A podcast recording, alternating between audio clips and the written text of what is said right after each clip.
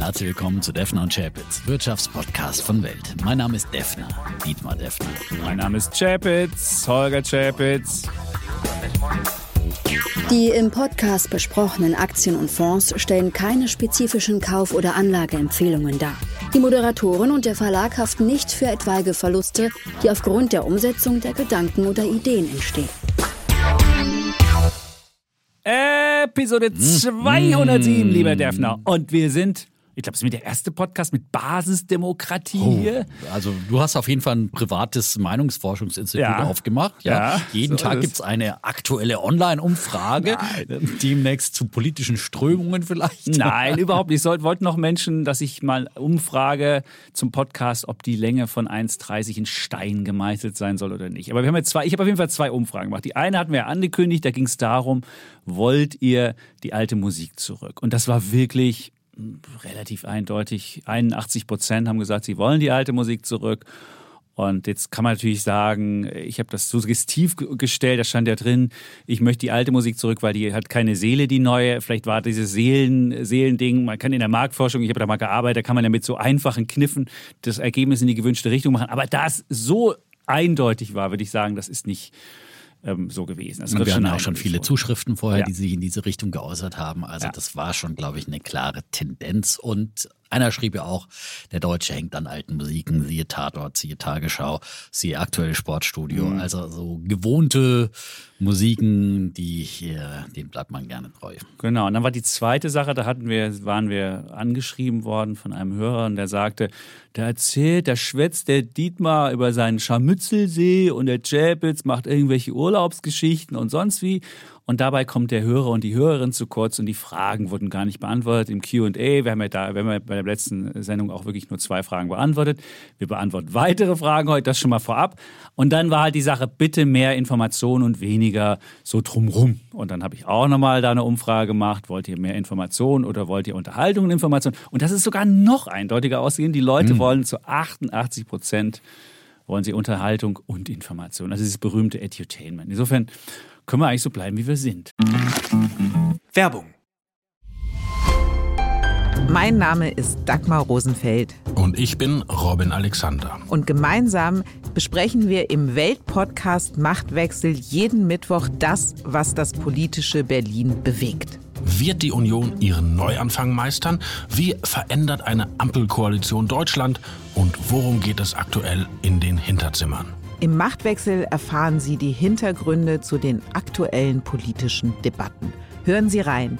Jeden Mittwoch ab 17 Uhr bei Welt und überall, wo es Podcasts gibt. Auf Wiederhören. Werbung Ende. Oder? Ja. Und das Ja. äh, ist eigentlich immer unser Erfolgsrezept gewesen. Das war halt einfach so diese bunte Mischung. Den Kessel buntes aus Wirtschaftsinformationen und privaten Geschichten. Aber wir sagen ja auch immer, Wirtschaft ist ja auch das, was im Alltag passiert. Und das versuchen wir eben auch so an alltäglichen Beispielen dann äh, klar zu machen. Und das sind ja auch immer gute Indikatoren. Ja, und selbst wenn man vom Urlaub erzählt dann äh, und, und erzählt, wie teuer der Mietwagen ist oder was auch immer, äh, kann man da ja auch Ableitungen treffen auf möglicherweise äh, die Entwicklung der Und dergleichen. Ja? Also das ist, äh, finde ich, gehört immer alles zusammen und äh, deswegen äh, wird es hier weiter diese bunte Mischung geben. Oder die Immobilienpreise am Scharmützelsee. Wobei hat halt auch ein Hörer sich beschwert, du hättest da die Menschen mit Verbrennern irgendwie schlecht gemacht und er hat dann eine Ja, eigene Statistik womit? gemacht. Du hätt, er hat eine eigene Statistik gemacht und hat dann hat dir rumgerechnet, dass er hatte so einen so einen äh, gasbetriebenen äh, Verbrenner und der wäre wohl noch Äh, mit umweltfreundlicher Russengas- als mit Russengas es gibt doch diese, es gibt doch diese Ach, der- LPG äh, äh, auch bei, bei der Tankstelle sieht man doch mal diesen Gaspreis. Das geht auch und er hat das Ja gut, aber es ist trotzdem Russengas. Also ich meine, das zeigt halt einfach, nein, ich will ja auch, ich habe auch viel Post bekommen von Hybridfahrern, die sagen, also sie hätten ja wirklich für sie sei der Hybrid das perfekte Modell, weil sie irgendwie viel im Außendienst sind und da brauchen sie halt irgendwie länger Strecken und aber dafür fahren sie halt in der Stadt dann wirklich elektrisch. Ja, da, es gibt bestimmt diese Menschen und es gibt diese Ausnahmen, äh, für die das äh, ideal ist und die das vor allem dann auch nutzen, äh, das elektrische Fahren. Aber viele andere, das zeigen ja auch immer wieder äh, Studien, äh, nutzen eben äh, den Elektromotor im Plug-in-Hybrid überhaupt nicht. Und deswegen habe ich einfach ja vor allem gesagt, der ist meiner Meinung nach nicht förderwürdig, ja, weil weil er einfach da zu wenig bringt. Und momentan tobt da ja auch wieder ein großer Streit über die äh, E-Auto-Förderung zwischen erstaunlicherweise wie gerade die FDP und Herr Wissing wollen die Förderprämien sogar nochmal erhöhen für E-Autos und noch verlängern. Und Habeck will das wieder nicht. Also da wird noch einiges geboten sein. Mhm. Ähm, Aber und- was machst du? Ich, ich, ich gebe dir nochmal eine, eine böse Fangfrage. Nimm mal an, du hast nicht genug Rohstoffe, Batterien. Und jetzt fragst du dich, stelle ich lieber äh, Autos mit kleineren Batterien her und habe dann so einen Plug-in-Kram und habe dann halt beide Sachen. Dafür habe ich mehr, die auch mit Batterien sind. Oder sage ich lieber, na gut, dann haben wir halt einen Engpass und es können weniger Elektroautos gebaut werden und äh, dann äh, wird es halt langsamer. Ja, aber ich glaube, es ist gar nicht schlecht, dass, es, dass wir, man darf nicht so schwarz-weiß denken. Es kann durchaus Vorteil sein, also meines Erachtens, wenn du halt so hybride Dinger hast, wo du kleinere Batterien brauchst und wenn die Leute halt kleinere Strecken fahren, was sie oft machen, dann sind vielleicht doch mehr Kilometer noch Elektro, als wenn du einen Engpass kriegst. Ja, aber einen Engpass hast du ja überall momentan. Nicht nur Ja. bei, bei Batterierohstoffen, sondern überall bei Autos. Und dann sollte man doch lieber Autos herstellen, die wirklich nachhaltig auch funktionieren, nachhaltig ökologisch Mhm. sind und nicht äh, dann eben zum Beispiel auch wieder nochmal Rohstoffe für, ein, für einen Motor verbrauchen, für einen Verbrennermotor und äh, vor allem ähm, künftig auch fossile Energie weiter verbrauchen werden. Also das ist für mich einfach eine wirklich eine ungesunde Twitter-Lösung. Dabei bleibe ich. Und Okay. es mag für den Einzelnen Sinn machen. Und äh, ja, und wenn äh, die sich am Markt behaupten wegen mir, aber äh, die müssen wirklich nicht gefördert werden. Das ist mein Punkt. Okay, stimmt. Aber ich finde trotzdem muss man überlegen, wenn man vor dieser Frage steht, wenn ich den Engpass bei Batterien habe, ob ich vielleicht dann doch. Ja, aber das soll dann auch wieder der Markt regeln, würde ich sagen. Ja. Und ich meine, Engpass, wie gesagt, gibt es überall sogar bei Gebrauchtwagen momentan. Aber bei Batterien, glaube ich, wird der länger anhalten, weil du einfach diese Batterierohstoffe, das ist halt einfach, gibt's, da gibt es einfach definitiv zu wenig und dann, ähm, ja. Dann müssen wir natürlich jetzt noch Defner, der ins Krypto-Trading eingestiegen ist. Der Definer, die neue, Genau. der neue Podcast Doppelgänger Definer bekommen. und Chapitz. Nein, hier ist der Original Defner ohne I, ja, Ja. und in der Tat treibt sich da äh, ein Trieb sich. Klon oder er trieb sich Ja. herum und trieb sein Unwesen da draußen und äh, ja, uns, mich und auch äh, Holger haben bei Instagram dann ganz viele persönliche Messages erreicht, ja, die erstmal geschockt waren und erstmal irgendwie auch fast ja, ähm, gedacht haben, der echte Defner schreibt sie da Samstagnacht an und sich erstmal gefreut haben und, und äh, da ein bisschen munter hin und her geschrieben haben. Und dann erst gemerkt haben, aber der Defner will mir plötzlich Krypto-Tradings verkaufen, ja, und äh, äh, erzählt was von äh, wunderbaren Krypto-Erfolgen, die er da gemacht hat. Äh, und da sind sie natürlich stutzig geworden. Also der, der treue Dudes-Hörer hat da sofort äh, gemerkt, da ist was faul. Defner und Krypto, das passt einfach nicht zusammen. Und dann haben sie mal genauer auf den Namen geschaut und gemerkt, hoppla, da ist ja noch ein I zusätzlich drin. Das ist ja ein Definer, ja. Und, ähm, und viele haben dankenswerterweise auch sofort äh, den Fake-Account gemeldet, der ansonsten ja ziemlich gut gemacht war mit, mit allen Fotos und alles äh, rüber kopiert. Bringt aber nichts. Das Melden bringt überhaupt nichts. Das kann ich dir sagen. Das Melden, ich hatte das ja auch. Mein Doppelgänger lebt ja mit Melden mehrere Wochen. Und das bringt nichts. Und dann hat die Kollegin netterweise, die jemanden kennt bei Facebook, hat dann dem Definer das, das Licht ausgedreht und das Leben beendet. Und jetzt gibt es keinen. Ich finde aber faszinierend, es muss ja bei diesen Fake-Accounts, kann es ja nicht nur um künstliche Intelligenz handeln. Da muss ja irgendwie erstmal jemand muss gucken und muss denken, da gibt es jetzt Börsenmenschen und dann suche ich mir die Accounts raus und dann muss ja erstmal und dann irgendwann Naja, werden die dann- alle angeschrieben und das wird Genau. dann wahrscheinlich Und dann nehme ein, The man ein Thema, das sich äh, momentan immer noch äh, Gier macht blind, ja. Da muss natürlich Krypto draufstehen, ja. Damit kann man immer noch momentan äh, offenbar äh, betrugsmäßig die Leute die, äh, fangen, auch wenn Krypto auch abgeschmiert ist, jetzt klar. in diesem Sell-Off, ja. Äh, Bitcoin zeitweise wieder bei 30.000. Ähm, und ähm, ja, ähm, so funktioniert das offenbar. Aber also so viel Intelligenz war dann eben nicht dabei, dass er sich mal unseren Podcast angehört hat und äh, sonst hätte sonst hätte er irgendwie irgendwie oder keine Ahnung genau, was er gemacht so hätte. was verkauft, ja. Ähm, und, ähm, und manche schrieben auch, naja, wenn es jetzt vom Chapitz gekommen wäre, den großen Kryptobullen, dann, dann wäre schon. es natürlich glaubwürdiger gewesen. Aber am Defner wussten wir ja sofort. Chapitz äh, Doppelgänger gab es schon, der genau das auch gemacht hat und der auch solche wunderbaren Dialoge dann losgetreten hat. Also schon. So, also vielen Dank für die vielen, vielen Mails, äh, die ich wir da sagen auch bekommen für habe. Und die, zukünftige die Doppelgänger, wir verkaufen höchstens unsere Hoodies und das machen wir auch nicht persönlich, sondern das gibt's im Shop und sonst machen wir echt hier Journalismus und sonst Und grundsätzlich sollte man vorsichtig sein, wenn irgendwelche Leute mit ihren tollen Trading-Ideen irgendwas verkaufen wollen.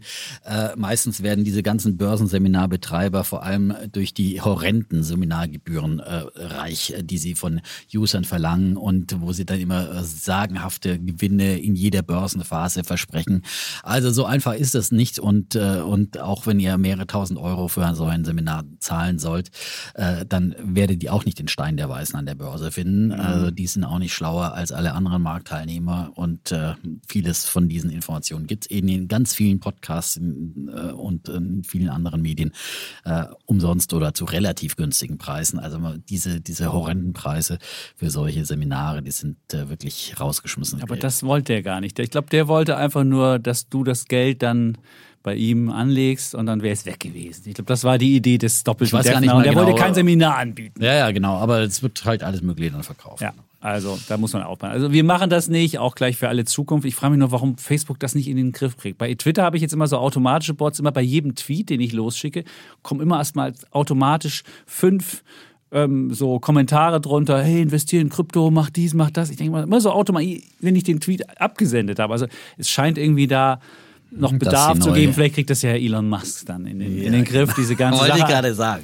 Aber die jetzt Twitter-Aktie ist die auch wieder Kryptogemeinde ist jetzt alles auf Twitter, ja? Ja, aber 47 Dollar, Sagt, ehrlich. Was ist denn da los? Ja. Ist, ist, dein, ist dein Musk doch nicht glaubwürdig? Nein, aber Hindenburg, 54? Hindenburg Research hat auch darauf hingewiesen, dass möglicherweise der Deal, dass, dass Musk den Deal zurückzieht oder, oder doch wieder runterverhandelt. da muss ja kein- da Angesichts muss ja kein Einbruchs an den Technologiemärkten Ja, da muss ja kein Hindenburg kann er Research kann er noch mal nachverhandeln, ja? Und sagen, Moment mal. Meinst du? Nee, Ich das nicht. An, Das das Angebot so ist gesagt. öffentlich. Und damit bist du, glaube ich, Na gut, aber er kann ja das Angebot wieder zurückziehen, würde ich nee, sagen, dann oder? muss er, dann hat er eine, eine Break-up-Fee. Also er hat eine Fee, die er zahlen muss, die ist eine Milliarde. Jetzt kann man natürlich sagen, oh, lieber eine Milliarde, als ich für 44 Milliarden den Kram kaufe. Aber die hat er drin in dem Ding. Also in dem Ding steht wirklich drin, wenn er da jetzt zurückzieht, dann muss er diese, diese, diese Gebühr zahlen. Ich weiß gar nicht, wer die dann kriegt. Vielleicht ich als Twitterer oder so. Bestimmt oder die auch. Ja, Twitter-Aktionäre. der, Schuldensühner wahrscheinlich. Ja, würde mich überweisen. Das ist okay. Ja, wie gesagt, die- dieser Twitter-Deal äh, hat mich nie wirklich interessiert und, ähm, und wie gesagt, bin kein Twitter-Fan und äh, Musk-Fan schon. Ich finde, er hätte es lieber sein lassen, aber gut. Äh, es wird auch der Tesla-Aktie nicht so nachhaltig schaden, wie manche denken. Das glaube ich auch nicht. Und ob jetzt Musk nochmal ein Unternehmen mehr oder weniger führt, da nebenbei. Ähm, da, Findest deswegen du? Läuft Tesla trotzdem. Ja. Und manchmal ist ja auch gut, wenn er ein bisschen, bisschen weniger bei Tesla für Tumult sorgt und vielleicht der Laden dann auch wieder ein bisschen Aber die Tesla-Aktie ist ja gestern unter 800 Dollar gefallen. gestern ist alles hättest du, hättest du eigentlich Also- am Montag, wir, müssen, wir dürfen nicht gestern also sagen, gestern an diesem Montag, Am ist ja Montag. alles auch wieder auf Ja. den Wühltisch gekommen. Dafür ist heute mal wieder Turnaround Tuesday. Ja, am Defner und Chapitz immer Tag. wieder Und immer wieder Defner. gibt's den Turnaround Tuesday und dann wird wieder vier, wird zum und dann wird er vier Tage verkauft Ja. und dann kommen, wir sollten vielleicht öfters Podcast machen. Vielleicht gibt's dann mehr Turnaround Days. Ja. Ach, du meinst immer, wenn wir Podcast Ja, ja, haben, ja, gibt es dann einen glaube Turnaround Friday oder sonst wie? Nee, nee. Okay. Mach ich mal eine Nee. Umfrage. Wollt ihr zweimal Defner und Nein, Chapitz? nein. Dann bist du aber dran. Nein, ich dann würdest du hier, dann würdest du hier zwei Tage mit dem Chapitz sitzen oh Also ich würde das ja immer machen, aber. Ja, klar, der Chapitz kann ja gar nicht gut. Der macht ja drei am Tag, wenn es sein muss. Ja, ganz genau. Ja, das ist, äh, so, aber ich dachte, aber- vielleicht steigst du wieder ein, weil du ja immer, du hast ja bei Tesla hast du immer ein glückliches Händchen. Wo willst du wieder einsteigen? Na, bei Tesla so- so bin ein ich ja noch dabei. Äh, bin ich Ja. jetzt leider auch wieder im Minus, weil ich ja so ein bisschen über 800 eingestiegen Ja. bin. Und ähm, ähm, Wo aber ich denke, also, ich Also da denke, warst du da nicht um, gut. Also bei Tesla, 800 da- äh, wäre auf jeden Fall äh, was heißt Okay. auf jeden Fall? Ich meine, es gibt immer noch viele Leute, die dagegen wetten und, äh, und viele, für viele ist es, wir kommen ja auch gleich noch zu unserem Thema, Ja. ein, quasi eine Short-Wette. Ja? Äh, Bill Gates ist ja auch Short äh, bei, bei Tesla und viele sagen, äh, das ist mein, mein Technologie-Short. Ähm, Genau, das ist aber, stellvertretend. Das ist der beste Short, den du haben kannst. aber da haben sich Aktie. ganz, ganz viele schon die Finger verbrannt äh, mit Shorts Aber auf, auf die Tesla. haben nicht gewettet, als die Notenbanken die Liquidität machen. Du weißt ja, wenn die Liquidität äh, weggeht, also wenn das Wasser auch weggeht, dann siehst du, wer nackt schwimmt. Und äh, das ist ja der alte, der alte Also Spruch von Warren Buffett. Die, dann Und du kommen erstmal die ganzen Kryptoleichen nach oben, ja? die, die da da, die da auf den Schlammbetten Also landen. sieht jetzt schon, wenn die, wenn, ohne. die, wenn die Flut dahin geht, sieht man schon so ein paar Nacktschwimmer, das ist wahr. Ähm, und ja, Der Kaiser hat keine Kleider. Ja. Ja. Es sind keine neuen Kleider, die Krypto-Kleider, es sind keine Kleider. So viel dazu. Aber das ist halt- also das ist das einzig Gute an diesem Sell-Off, finde ich, dass Krypto auch mal wieder kräftig unter Druck kommt. Ähm, also wie gesagt, schon oft äh, gesagt, äh, keine Krisenwährung. Nein, einfach verhält sich ähnlich wie die Technologiemärkte. Ja, Technologie Aber mit- ansonsten mit finde ich, äh, ist wirklich diese Stimmung jetzt so extrem negativ mittlerweile. Und ich glaube, dass wir doch langsam in diesem Bereich, ich habe schon öfter gesagt, dass wir vielleicht die Tiefs gesehen Ausverkauf. haben. Äh, aber dass jetzt Ausverkauf. hier der, der Tag der Kapitulation, 8. und 9. Mai, eine Kapitulation an den, an den äh, Technologiebörsen werden. Wieder eine Analogie, ja. jetzt Die er des März war, haben es noch nicht gebracht, aber jetzt vielleicht die Kapitulation. Also es war so, dass ja letzte Woche schon die, die äh, US-Anleger extrem negativ waren. Ähm, und äh, zwar äh, waren die negativ eingestellten Investoren letzte Woche bei 59,4 Prozent. Und einen so hohen Wert gab es zuletzt in der Märzwoche 2009. 2009 im März, ja. Erinnerst du dich? Mhm. war der nach, Tiefpunkt. nach, genau, das war der Tiefpunkt. Das war der Tiefpunkt. Das war der DAX bei 3000 noch irgendwas, 3600 glaube ich. Und in Welche Amerika, Anleger sind da befragt worden? Institutionelle oder private? Leider, ich habe das nur in einem Börsenbrief gelesen, da, Okay. da gab es jetzt keine direkte Quelle. Ja, da war nur von den, von den ähm, Investoren die Rede. Okay. Aber ich glaube eher, dass es die Privaten sind oder beide Oh. möglicherweise. Ich, ich äh, konnte nicht äh, die, die Quelle nachvollziehen. Also, und da hieß es aber, dass von da an dann es deutlich nach oben ging. Dann, äh, das war der Tiefpunkt. Ein Jahr später war der S&P 500 dann schon 67 Prozent höher. Und mich erinnert jetzt diese Stimmung auch so ein bisschen eben auch an den Corona-Crash, den äh, sich mehr noch erinnern, 2020. Äh, allerdings ging es dann natürlich viel rapider nach unten, aber diese ganze negative Stimmung, die wir momentan haben, zum einen die Furcht vor weiter steigenden Zinsen, gepaart mit der Furcht vor Rezession und vor allem Ausweiten des Krieges, ist jetzt noch nicht mal der totale Krieg von Putin erklärt worden. Trotzdem gab es diesen Abverkauf gestern. Ähm, also da muss man dann schon irgendwie, irgendwie, okay, dann wird vielleicht eins entweder steigen die Zinsen weiter und die Wirtschaft läuft, läuft oder es kommt eine zu einer Rezession und die, die Zinsen werden eben nicht in dem Tempo mehr angehoben, wie das viele jetzt erwarten. Aber dass beide Negativszenarien so eintreffen, das ist, glaube ich, wirklich eins zu viel. Und deswegen glaube ich, dass äh, momentan einfach wirklich nur noch auf die negativen Nachrichten geachtet wird, einfach alles rausgeschmissen wird aus den Depots, blindlings, vor allem Tech-Aktien, äh, ohne Rücksicht wirklich mehr Dann auf, ist ja nicht auf, alles, auf, auf ja Verluste. Tech. Vor allem Tech, aber auch Ja. alles andere. Krypto sowieso auch, aber eben auch Gold. Gestern wurde auch äh, Rohöl, ähm, Aktien querbeet, aber natürlich in besonderem Maße Technologieaktien. Und das hat schon so Ausverkaufszüge. Was noch fehlt, äh, bemängeln viele, dass äh, das bei hohen Umsätzen geschieht. Ähm, das ist gestern nicht der Fall gewesen. An Die waren leicht Montag- erhöht, die waren leicht leicht erhöht. erhöht, aber nicht diese massive, wo Nee. du das Gefühl hast, jetzt wird irgendwie Auto, alles automatisch liquidiert, wie es vielleicht im März 2020 da im Corona-Crash der Fall war. Aber ich glaube, das liegt auch mit daran, dass dieser Crash ja eher so ein Salami-Crash ist. Bei Technologie sehen wir seit Februar 2021 eben, dass hier ähm, die Tech-Aktien unter Druck kommen. Und von daher ist das dann umsatzmäßig dann nicht, nicht so, äh, kumuliert sich nicht so an so einzelnen Tagen, möglicherweise. Das ist so meine persönliche Einschätzung. Ich habe gestern mal wieder ein bisschen, ich habe noch ein bisschen was äh, locker gemacht und noch ein bisschen was in CFDs reingepumpt, weil ich nur, nur, ich würde ja lieber auch Aktien kaufen, aber da habe ich halt mit etwas weniger Eigenkapital kann ich da noch mal ein bisschen was machen. Das ist, würde ich keinem empfehlen, das zu machen, weil das in so einem volatilen Markt ähm, wirklich gefährlich, aber ähm, ich halte weiter dagegen und hole mir blutige Hände, ja, und äh, äh, denke einfach, irgendwo muss dann auch mal so ein Boden kommen, ja. Aber was ist denn wenn ich- passiert? Wie weit sind wir denn unten? Vielleicht gucken wir mal. Das fühlt sich jetzt an, weil einige Tech-Buden so weit verloren haben. Stimmt. Ja. Aber was ist passiert? Der, S der MSCI World ist noch nicht mal im Bärenmarkt. Der ist auf Euro-Basis gesehen, glaube 15 Prozent im Minus vom Top. Da willst du mir erzählen, für diese Ansammlung von, von schlechten Geschichten, willst du mir erzählen, das wäre jetzt schon alles nach 15 Prozent, können wir jetzt langsam, kann ja langsam Schluss sein. Das ist ja wirklich, das ist ja Snowflake-artig, dass du sagst, nach 15 Prozent muss es runtergehen. Ähm, dann haben wir natürlich haben wir Tech massiv verloren, klar, aber wir, ich glaube, wir, wir tendieren immer dazu, uns die schlechtesten Tech-Buden anzugucken, so Arc Innovation, der hat jetzt richtig fett verloren, der hat mittlerweile auch keine Outperformance mehr gegenüber dem S&P 500. Das seit 2014, glaube Seit ich. Das 2014 jetzt- war es, genau. Und die Also- hat er jetzt verloren. Also Genau. das ist auch weg. Aber dass wir das jetzt zum Maßstab nehmen, weil der jetzt irgendwie über zwei Drittel verloren hat und sagen, der Markt ist genug gefallen. Wir haben noch nicht den finalen Ausverkauf gehabt bei so Aktien, die so als klassischer Cash- Cash-Ersatz sind. Wir haben so ein bisschen Amazon auch, die ja auch eigentlich eher so ein defensiver ist. Da haben wir schon ein bisschen was gesehen.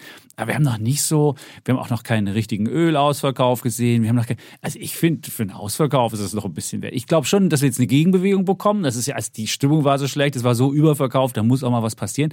Aber ich glaube, die, die wirkliche Trendwende ist erst dann da, wenn die Notenbanken signalisieren, das war es jetzt. Und das, also man sieht schon, die Inflationserwartungen in Deutschland sind von 3% auf 2,5 gefallen. Man sieht schon, da wird schon eingepreist, dass, dieser, dass der Peak bei der Inflation hinter sich. Und man sieht schon so ein paar Sachen, aber man hat noch nicht so das Gefühl, ob die amerikanische Notenbank jetzt wirklich die, die, die Zinserhöhungszyklus einstellt. Und man sieht schon, wenn man Liquidität wegnimmt und wenn man Zinsen erhöht, das mag der Markt nicht. Und der ist gewohnt, dass es weitergeht. Und wenn man auch nochmal insgesamt die Market Cap anguckt von allen Aktien der Welt, ist die immer noch über, dem, über der Wirtschaftsleistung von allen Aktien. Jetzt kann man natürlich sagen, na ja, wir haben auch andere Aktien heutzutage, als es früher ist. Diese Idee von Warren Buffett, der gesagt hat, wenn, wenn die, die Marktkapitalisierung größer als die Wirtschaftsleistung der Welt ist, dann ist es ein, ein Warnsignal, wir sind ungefähr bei, bei 120 Prozent jetzt könnte jetzt auch dadurch sein, dass wir halt andere Strukturen haben. Möglicherweise, aber das ist auch noch nicht wirklich günstig. Du hast noch nicht alle, also ich habe noch nichts wirklich in, in, in Ausverkauf oder wir hatten ja den Ausverkauf, wo es dann auf Buchwert ging oder irgendwie, sehe ich nicht. Also es ist, es ist natürlich billig, aber es ist noch längst nicht äh, ähm, äh, billig genug meines Erachtens für den Gesamtmarkt. Deswegen, ich würde selektiv, wenn du irgendwie was siehst, was dich, was dich anspricht, aber Aber ich gucke halt vor allem machen, auf Tech und finde halt da, dass vor allem eben in diesen äh, zweiten und dritten Reihen äh, ist ein, Aber wo findest du denn da was? Dann sag mal ich, was. ich sag dir, ich habe gestern Teladoc äh, gekauft, ja. Die sind ja nach den Zahlen letzte Woche, glaube ich, äh, nochmal extrem abgeschmiert und gestern auch nochmal massiv abgeschmiert. Die sind jetzt auch wieder auf, äh, äh, ich weiß nicht, auf Allzeittief äh, äh, wirklich, also massiv abgeschmiert, ja. Die, die hat aber auch Casey Wood trotzdem nachgekauft. Ich finde auch, äh, man kann eben, kann man in Deutschland nicht so leicht kaufen, Arc Innovation oder was. Ich habe den, ähm, ähm, den Arc Biotech, den habe ich auch, den Genomic Leaders heißt er, glaube ich, ähm, von Casey Wood. Ähm, ich habe Aber die hat doch überhaupt kein Risikomanagement, die Frau. Das siehst du Ja, doch gerade. aber- Sie kauft immer, sie macht wie so ein, wie so ein Zocker im Casino. Ja, na, ich setze Doppelte auf Rot, das Dreifache auf Rot. Ja. Und wenn es dann wieder nicht rot kommt, setze ich das Vierfache auf Rot. Ich meine, das ist doch kein Risiko. Ja, aber das ich will ja auch kein Risikomanagement von. Ich will doch nicht, äh, das Risikomanagement muss, wenn ein Anleger das möchte, selber machen. Das erwarte ich nicht von einem Fonds, sondern wenn ich sage, wenn, wenn der eine, eine Expertise, sein, wenn der sagt, äh, ich, ich setze auf äh, Technologieführer und auf Innovationsführer, auf disruptive Unternehmen, dann soll er die kaufen und nicht irgendwelche äh, Put-Optionen. Ja? Äh, das erwarte ich nicht. Nein, das muss aber du musst ja nicht das selber in seinem ja Portfolio noch das erhöhen, was du, also die ist ja, irgendwann ist die in so, in so wenig Werten mit so einem hohen Gewicht drin, dass sie hat ja auch noch Zuflüsse, das ist das Faszinierende. Pass mal auf, wenn die mal Abflüsse hat, das hat sie bisher noch nicht. Wenn das mal passieren würde, dann müsste sie zwangsliquidieren. Was denkst du, was dann los ist in diesen Werten? Die hat ja fast den gesamten Markt dieser Werte macht sie ja. Und selbst das äh, bringt ihr nichts, weil sie die, die Werte auch nicht nach oben richtig kriegt. Also ich Wahrscheinlich finde, gibt es auch noch viele, die dagegen wetten und so weiter. Aber ich, Ja. ich finde, da ist so vieles ausgebombt und ich finde, das ist genau die richtige Strategie, dass man da solche ausgebombten Werte dann einsammelt. Ob das dann immer die richtigen sind, äh, äh, keine Ahnung. Aber äh, und wenn dann halt einer noch schwache Zahlen bringt, äh, dann wird er halt ext nochmal extremer abgestuft. Upstart äh, zum Beispiel, die jetzt Zahlen gebracht haben, die, die verlieren heute, wir haben jetzt noch nicht die, die zum Zeitpunkt der Aufnahme die, die Wall Street eröffnet, aber bevor wir Ich so die 45 vorbörslichen. Prozent unter Druck Boah. ungefähr, ja. wirklich? Ja, ja, ist Upside. ja auch so ein Jan. Beckers. Ähm, da habe ich auch eine ganz kleine Position im, in, meine, äh, in meinem 35 Aktienportfolio. Also die, Dollar. die hat sie auch schon fast pulverisiert. Jetzt sind wir schon bei 35 Dollar. Dollar ist sie gerade im vorbörslichen. Äh, Handel. die würde ich mir heute auch nochmal angucken und äh, mal gucken, ob ich da nochmal ein bisschen was, bisschen was erhöhe. Ich bin ja, ich, wie gesagt, ich mag ja die Gefallenen, ja, aber ein Herz für die gefallenen Engel, ob sie dann immer noch Engel sind und ob sie, aber Upstart, die haben mal gesagt, dass äh, der Ausblick war, hat enttäuscht, äh, weil äh, offenbar doch in Zeiten steigender Zinsen äh, die Nachfrage nach Privatdarlehen äh, nicht so doll ist und die Leute äh, Rezessionsangst haben und sich dann nicht äh, unbedingt doch äh, im, im Ist das so? Aber wir haben so viele Arbeitsplätze wie noch nie in Amerika. Wie Ja. soll es denn da, warum haben die Leute denn Angst?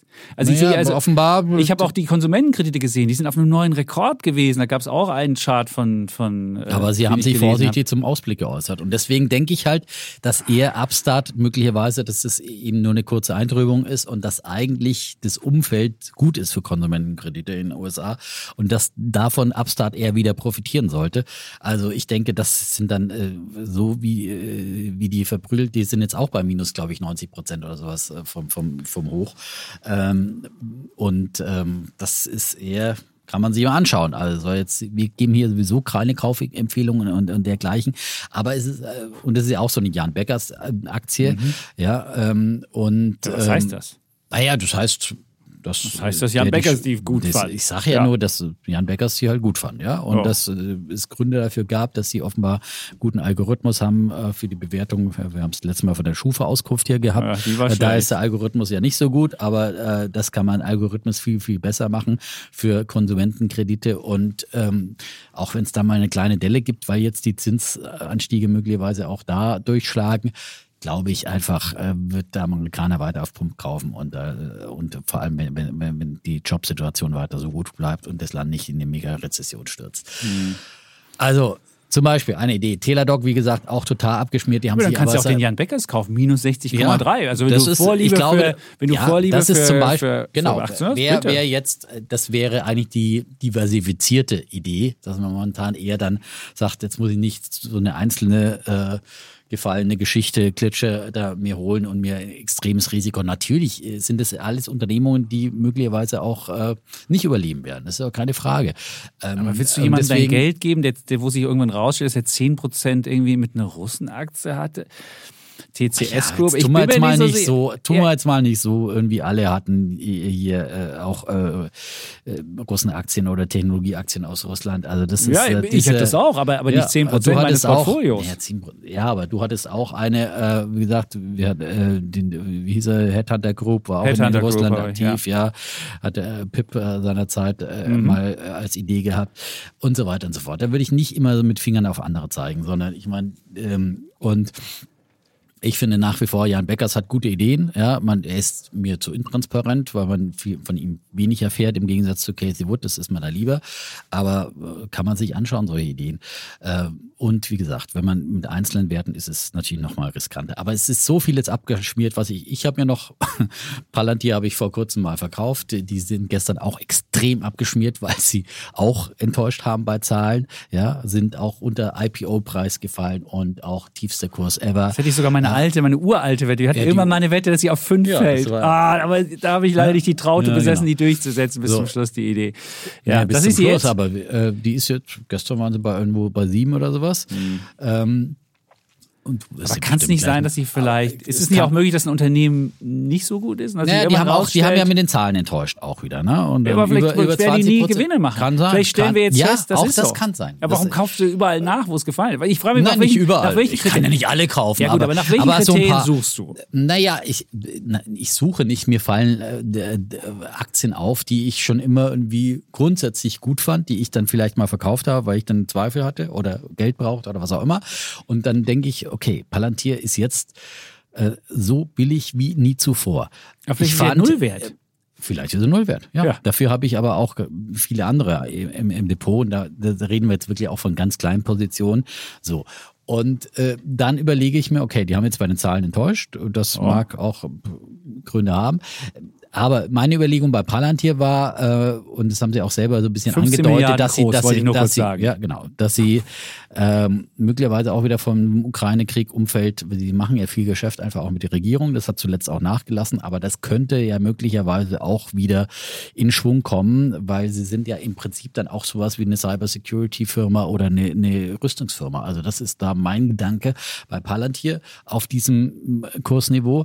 Bei Teladoc war mein Gedanke, dass die einfach äh, sich seit den äh, seit dem Preis, wo, wo sie mal standen, extrem äh, operativ verbessert haben, äh, einen Konkurrenten übernommen haben, sich in der Corona-Zeit ja, die haben ja wirkliche Geschäftsbeziehungen, äh, haben ja wirklich viele, viele Kunden in Amerika und ähm, auch man muss einen riesen Abschreibung machen auf die Sache, die sie übernommen haben, weil ja, sie nicht ja, ausgezahlt haben. Immer, aber, aber dafür ist halt die, die sind die Aktien einfach jetzt zu, zu Spottpreisen zu haben und äh, die Leute, die sie für einen zehnfachen Preis gekauft haben, äh, mhm. fanden die damals gut und wenn es jetzt für 90 Prozent günstiger gibt, ist das für mich halt, bin ich da halt eine, ein Schnäppchenjäger. 15 ja? Milliarden Palantir, denkst du, dass die irgendwie dann feststellen beim nächsten Mal, dass der Russe jetzt in Mol Moldawien einfällt oder was, was stellst du dir vor, was passiert dann? Nein, welche, welche Geschäftsmodelle nein, das, haben die dann? Nein, aber dass mehr Regierungen jetzt sagen, wir erhöhen unseren Rüstungsetat, wir erhöhen auch äh, was für, für Cybersecurity, für äh, künstliche Intelligenz, Aufklärung und was auch immer. Wir wissen, mhm. Palantir ist nicht so richtig transparent, äh,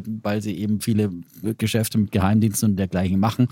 Äh, aber das ist einfach nur eine, eine Überlegung, dass das möglicherweise auch wieder mehr mhm. wird und dass, dass das äh, äh, dann äh, möglicherweise dann die wieder voranbringen könnte und äh, auch, dass sie im Geschäft mit Unternehmen vorankommen können und dass sie jetzt einfach extrem verprügelt wurden und entweder sie gehen zugrunde oder sie, äh, sie berappeln sich wieder von, von den extrem ausgebombten Niveaus. So, das sind so ein paar Sachen, die ich gemacht habe. Aber du hast jetzt nichts bei E-Commerce oder irgendwie. Nee, da habe ich, da hab ich ja viel zu viel. Also da habe ich nicht nochmal, ich habe Biontech gestern, die haben ja gute Zahlen gebracht. Übrigens im Gegensatz zu den Erwartungen von eines gewissen Herrn Schäpitz. Aber als ich gesagt habe, man soll Short gehen, wärst du noch im Plus mit der okay. Short-Aktie. Also ja, ich habe hab gesagt, aber erst nach Short den Zahlen, aber du hattest gesagt, die werden mit den Zahlen enttäuschen. Die haben jetzt ja, auch mal so mit den Zahlen, Zahlen, aber jetzt so doll waren die Zahlen jetzt nicht. Ja, naja, aber immerhin äh, positiv in einem schwachen Markt äh, positiv oh. aufgenommen worden. Das ist dann schon auch was. Ähm, und ähm, dann habe ich mir noch mal Invesco äh, China Technology, noch ein paar Chinesen im quasi und Alibaba auch noch geholt. Auf, übrigens auf Han Hom hin. Ja, da hat ja. mich da auch überzeugt, dass äh, China auch extrem abgestraft worden ist. So. Äh, und das war so, so das, was. Okay. Und Bayer habe ich mir auch wieder geholt, die habe ich noch einmal kurzzeitig verkauft und ähm, in Erwartung der Zahlen heute. Ähm, die sind jetzt da nicht so richtig angesprungen, aber Bayer glaube ich einfach, das ist jetzt wirklich eine Turnaround-Story so. Alles so ein paar kleine Portionchen äh, und ähm, wie gesagt, jeder handelt auf eigenes Risiko, aber ich glaube, wir sehen momentan, wir sind einfach wenn nicht auf dem Tief, äh, dann sehr, sehr nahe dran an den Tiefs bei den Technologieaktien. Ich würde eher jetzt momentan, wie gesagt, von, von klassischen Industrieaktien, da würde ich eher die Finger halten. Da glaube ich, ist noch Korrekturbedarf. Also äh, bei einer BASF oder was auch immer sind einfach die Risiken nach wie vor groß bei den konjunkturabhängigen Aktien. Und äh, ist auch schon vieles eingepreist, keine Frage. Aber äh, wenn es doch zu einem Gasembargo kommt, dann, dann äh, werden die wirklich richtig massiv unter die Räder kommen. Mhm. Und ähm, dann, ja, Technologie sind die Unternehmen, die einfach die Welt disruptieren. Das dürfen wir einfach nie vergessen. Und das sagen immer wieder Leute wie Jan Beckers und, und, und Casey Wood. Die wollen ihre das Fonds ist, auch verkaufen. Die wollen ihre Fonds verkaufen. Ja, ist, ist ja auch okay, machen. aber sie machen sie ja auch deswegen, äh, weil, weil sie überzeugt sind von den Technologien, nicht weil sie äh, äh, so. Und, ähm, das, aber warum sollte ja, die so viel bewertet, hoch bewertet sein? Vielleicht stellen wir jetzt einfach fest, wir hatten es ja in der 2000er Bubble auch, Microsoft hat weiter gute Zahlen gemacht. In 2000 dachten wir, hey, Microsoft, coole Aktie, Kursgewinnverhältnis von 50. Und irgendwann dachten die Leute, ne, Kursgewinnverhältnis von 50, ne, finde ich nicht mehr so, das Umfeld ist nicht mehr so geil, es gibt nicht mehr so viel Liquidität oder was auch immer. Und dann war es war nur noch ein KGV von 20 und dann hast du einfach die Aktie halbiert und sie lief langfristig niedriger. Und ich glaube schon, dass die Bewertungen einfach, warum sollen die Bewertungen wieder, du unterstellst ja, sie müssten wieder irgendwie in Richtung alter Niveaus gehen. Und warum, wenn du jetzt einfach, das wird natürlich passieren, wenn die Notenbanken jetzt wieder die, die Druckermaschine anwenden. Aber wenn jetzt nein, das, das mal nicht passiert. Mit, der, mit den Notenbanken, sondern es geht, es Aber du siehst, ja, die Notenbanken haben das Ding ja zum Einsturz gebracht. So, ja, das muss man okay. ja schon sagen. Also, okay. dass, die, dass die Leute alle ja. sagen so, Notenbanken, doch egal, wir machen mit allen Zinsen was, das haben wir ja festgestellt, doch nicht. Also, es scheint ja irgendwas mit Liquidität und äh, Auf jeden Fall, die haben es zum Einsturz gebracht, das ist richtig. Aber irgendwann gibt es dann auch wieder mal, wenn, wenn sich mal die Leute wieder mal besinnen, möglicherweise die Überlegung, okay, welche, welche Unternehmen werden, natürlich muss das Unternehmen dann liefern und muss ein erfolgreiches mhm. Geschäftsmodell am Markt platzieren. So. Und mein Beispiel ist eben immer aus der Erinnerung Amazon, die damals eben auch auch nach dem Einbruch der New Economy Bubble äh, da massiv äh, abgeschmiert sind von 100 Dollar auf 5 Dollar runter. Äh, und wir wissen alle, wo sie heute Es sind. gab auch Yahoo, es gab auch AOL, die sind Ja, auch es geht- gefallen. So, genau. und jetzt halt die Frage, Genau. was ist jetzt Das ist ja immer die Frage. Was Wird ist Amazon und genau, was ist Yahoo? Das ist genau die Frage. Ja. Darum geht's. Aber darum geht's in erster Linie und weniger um, ob jetzt die äh, äh, Zinsen noch auf 3% steigen oder, oder äh, die Marktzinsen wieder unter 3% fallen oder doch noch auf 3,5% gehen. Ähm, in dem Rahmen wird sich das ja bei der Notenbank vielleicht bitte bewegen. Ähm, und ähm, ich glaube, das Entscheidendere, das ist eben die Frage, wird es ein Geschäftsmodell sein, das funktioniert, das äh, die Welt disruptiert, das erfolgreich ist und dann äh, spielen letztendlich dann auch wieder die, die, die Umfelder, die Zinsumfelder dann nicht mehr so eine große Rolle. Und momentan wird eben wegen dieser Zinssituation alles auf den Wühltisch geschmissen, ob gute oder schlechte Qualität. Die das Qualitätsselektion, das ist natürlich eine ganz, ganz schwierige Frage. Und wie gesagt, da kann man entweder sagen, okay, da gebe ich dem Jan Beckers oder der Casey Woodman Geld oder dem Frank Thiel oder wem auch immer und lass die machen. äh, Oder man sagt, ich pick mir da selber ein paar raus, weil ich da eine Idee habe, was funktionieren könnte. Habe vielleicht selber mit einer Technologie in meinem Arbeitsumfeld Erfahrung und glaube an das. Und das gibt es jetzt zum Sonderangebot. Und okay, äh, es war vor ein paar Monaten, auch als wir mit Pitfier sagen, haben wir über Sonderangebote gesprochen. Aber so ist es halt manchmal in so einem großen Sommerschlussverkauf oder in einem großen Winterschlussverkauf. Da gibt's halt immer ein paar Sale-Wellen und dann, was äh, nochmal liegen bleibt auf der Resterampe, wird halt nochmal 50 Prozent billiger. Ja? Das, das passiert manchmal, aber äh, das heißt, das Also, also ich würde denken, erst wenn noch die letzte Bastion fällt, und das sind doch, weiß ich nicht, die Microsofts dieser Welt oder, oder weiß ich nicht, Berkshire Hathaway oder Nestle oder da nachher. Also jeder Ausverkauf hat sich ja dadurch ausgezeichnet, dass Leute irgendwann die Panik bekommen haben und nur noch Liquidität geschaffen haben und versucht haben, aus allem, was sie hatten, raus. Dann hatten wir eine Korrelation von eins mit allen Assetklassen, die es gibt, von Gold über was auch immer.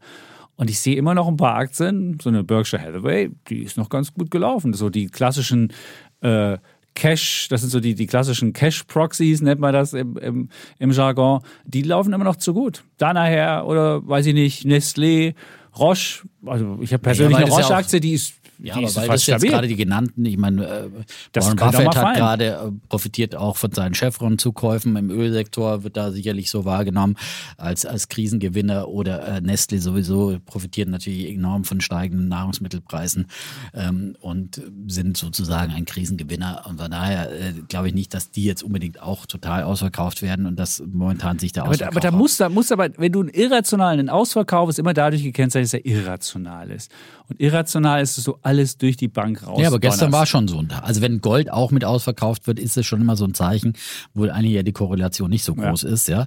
Ähm, oder der Ölpreis unter Druck kommt, trotz äh, Ölembargo, das kommen soll und so weiter. Das sind schon so Zeichen, dass es eben schon so Ausverkaufszüge hat. Ich will, es war vielleicht nicht der feine, äh, Der war's totale Final, äh, Final, vielleicht nicht die totale Kapitulation noch nicht, aber ich glaube, wir sind nahe dran wenigstens. Ja. Okay. Oh.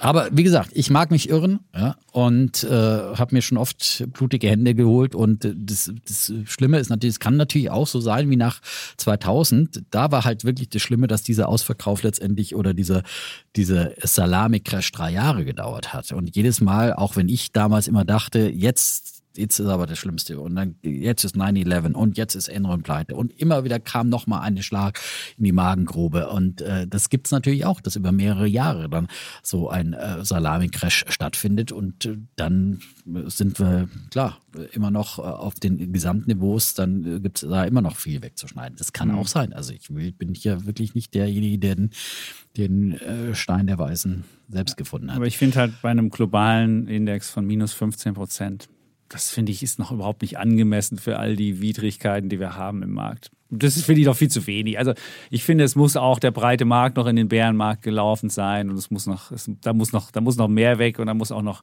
noch was Größeres weg. Also das ist noch viel zu, viel zu wenig für, für es sei denn, die Notenbanken drehen vorher. Also das ist natürlich immer mein, also wenn die Notenbanken drehen würden, dann würde ich sagen, dann muss man sofort Ja, aber alles so in schnell drehen die nicht. Also äh, drehen, also schon gleich gar nicht. Die werden halt irgendwie.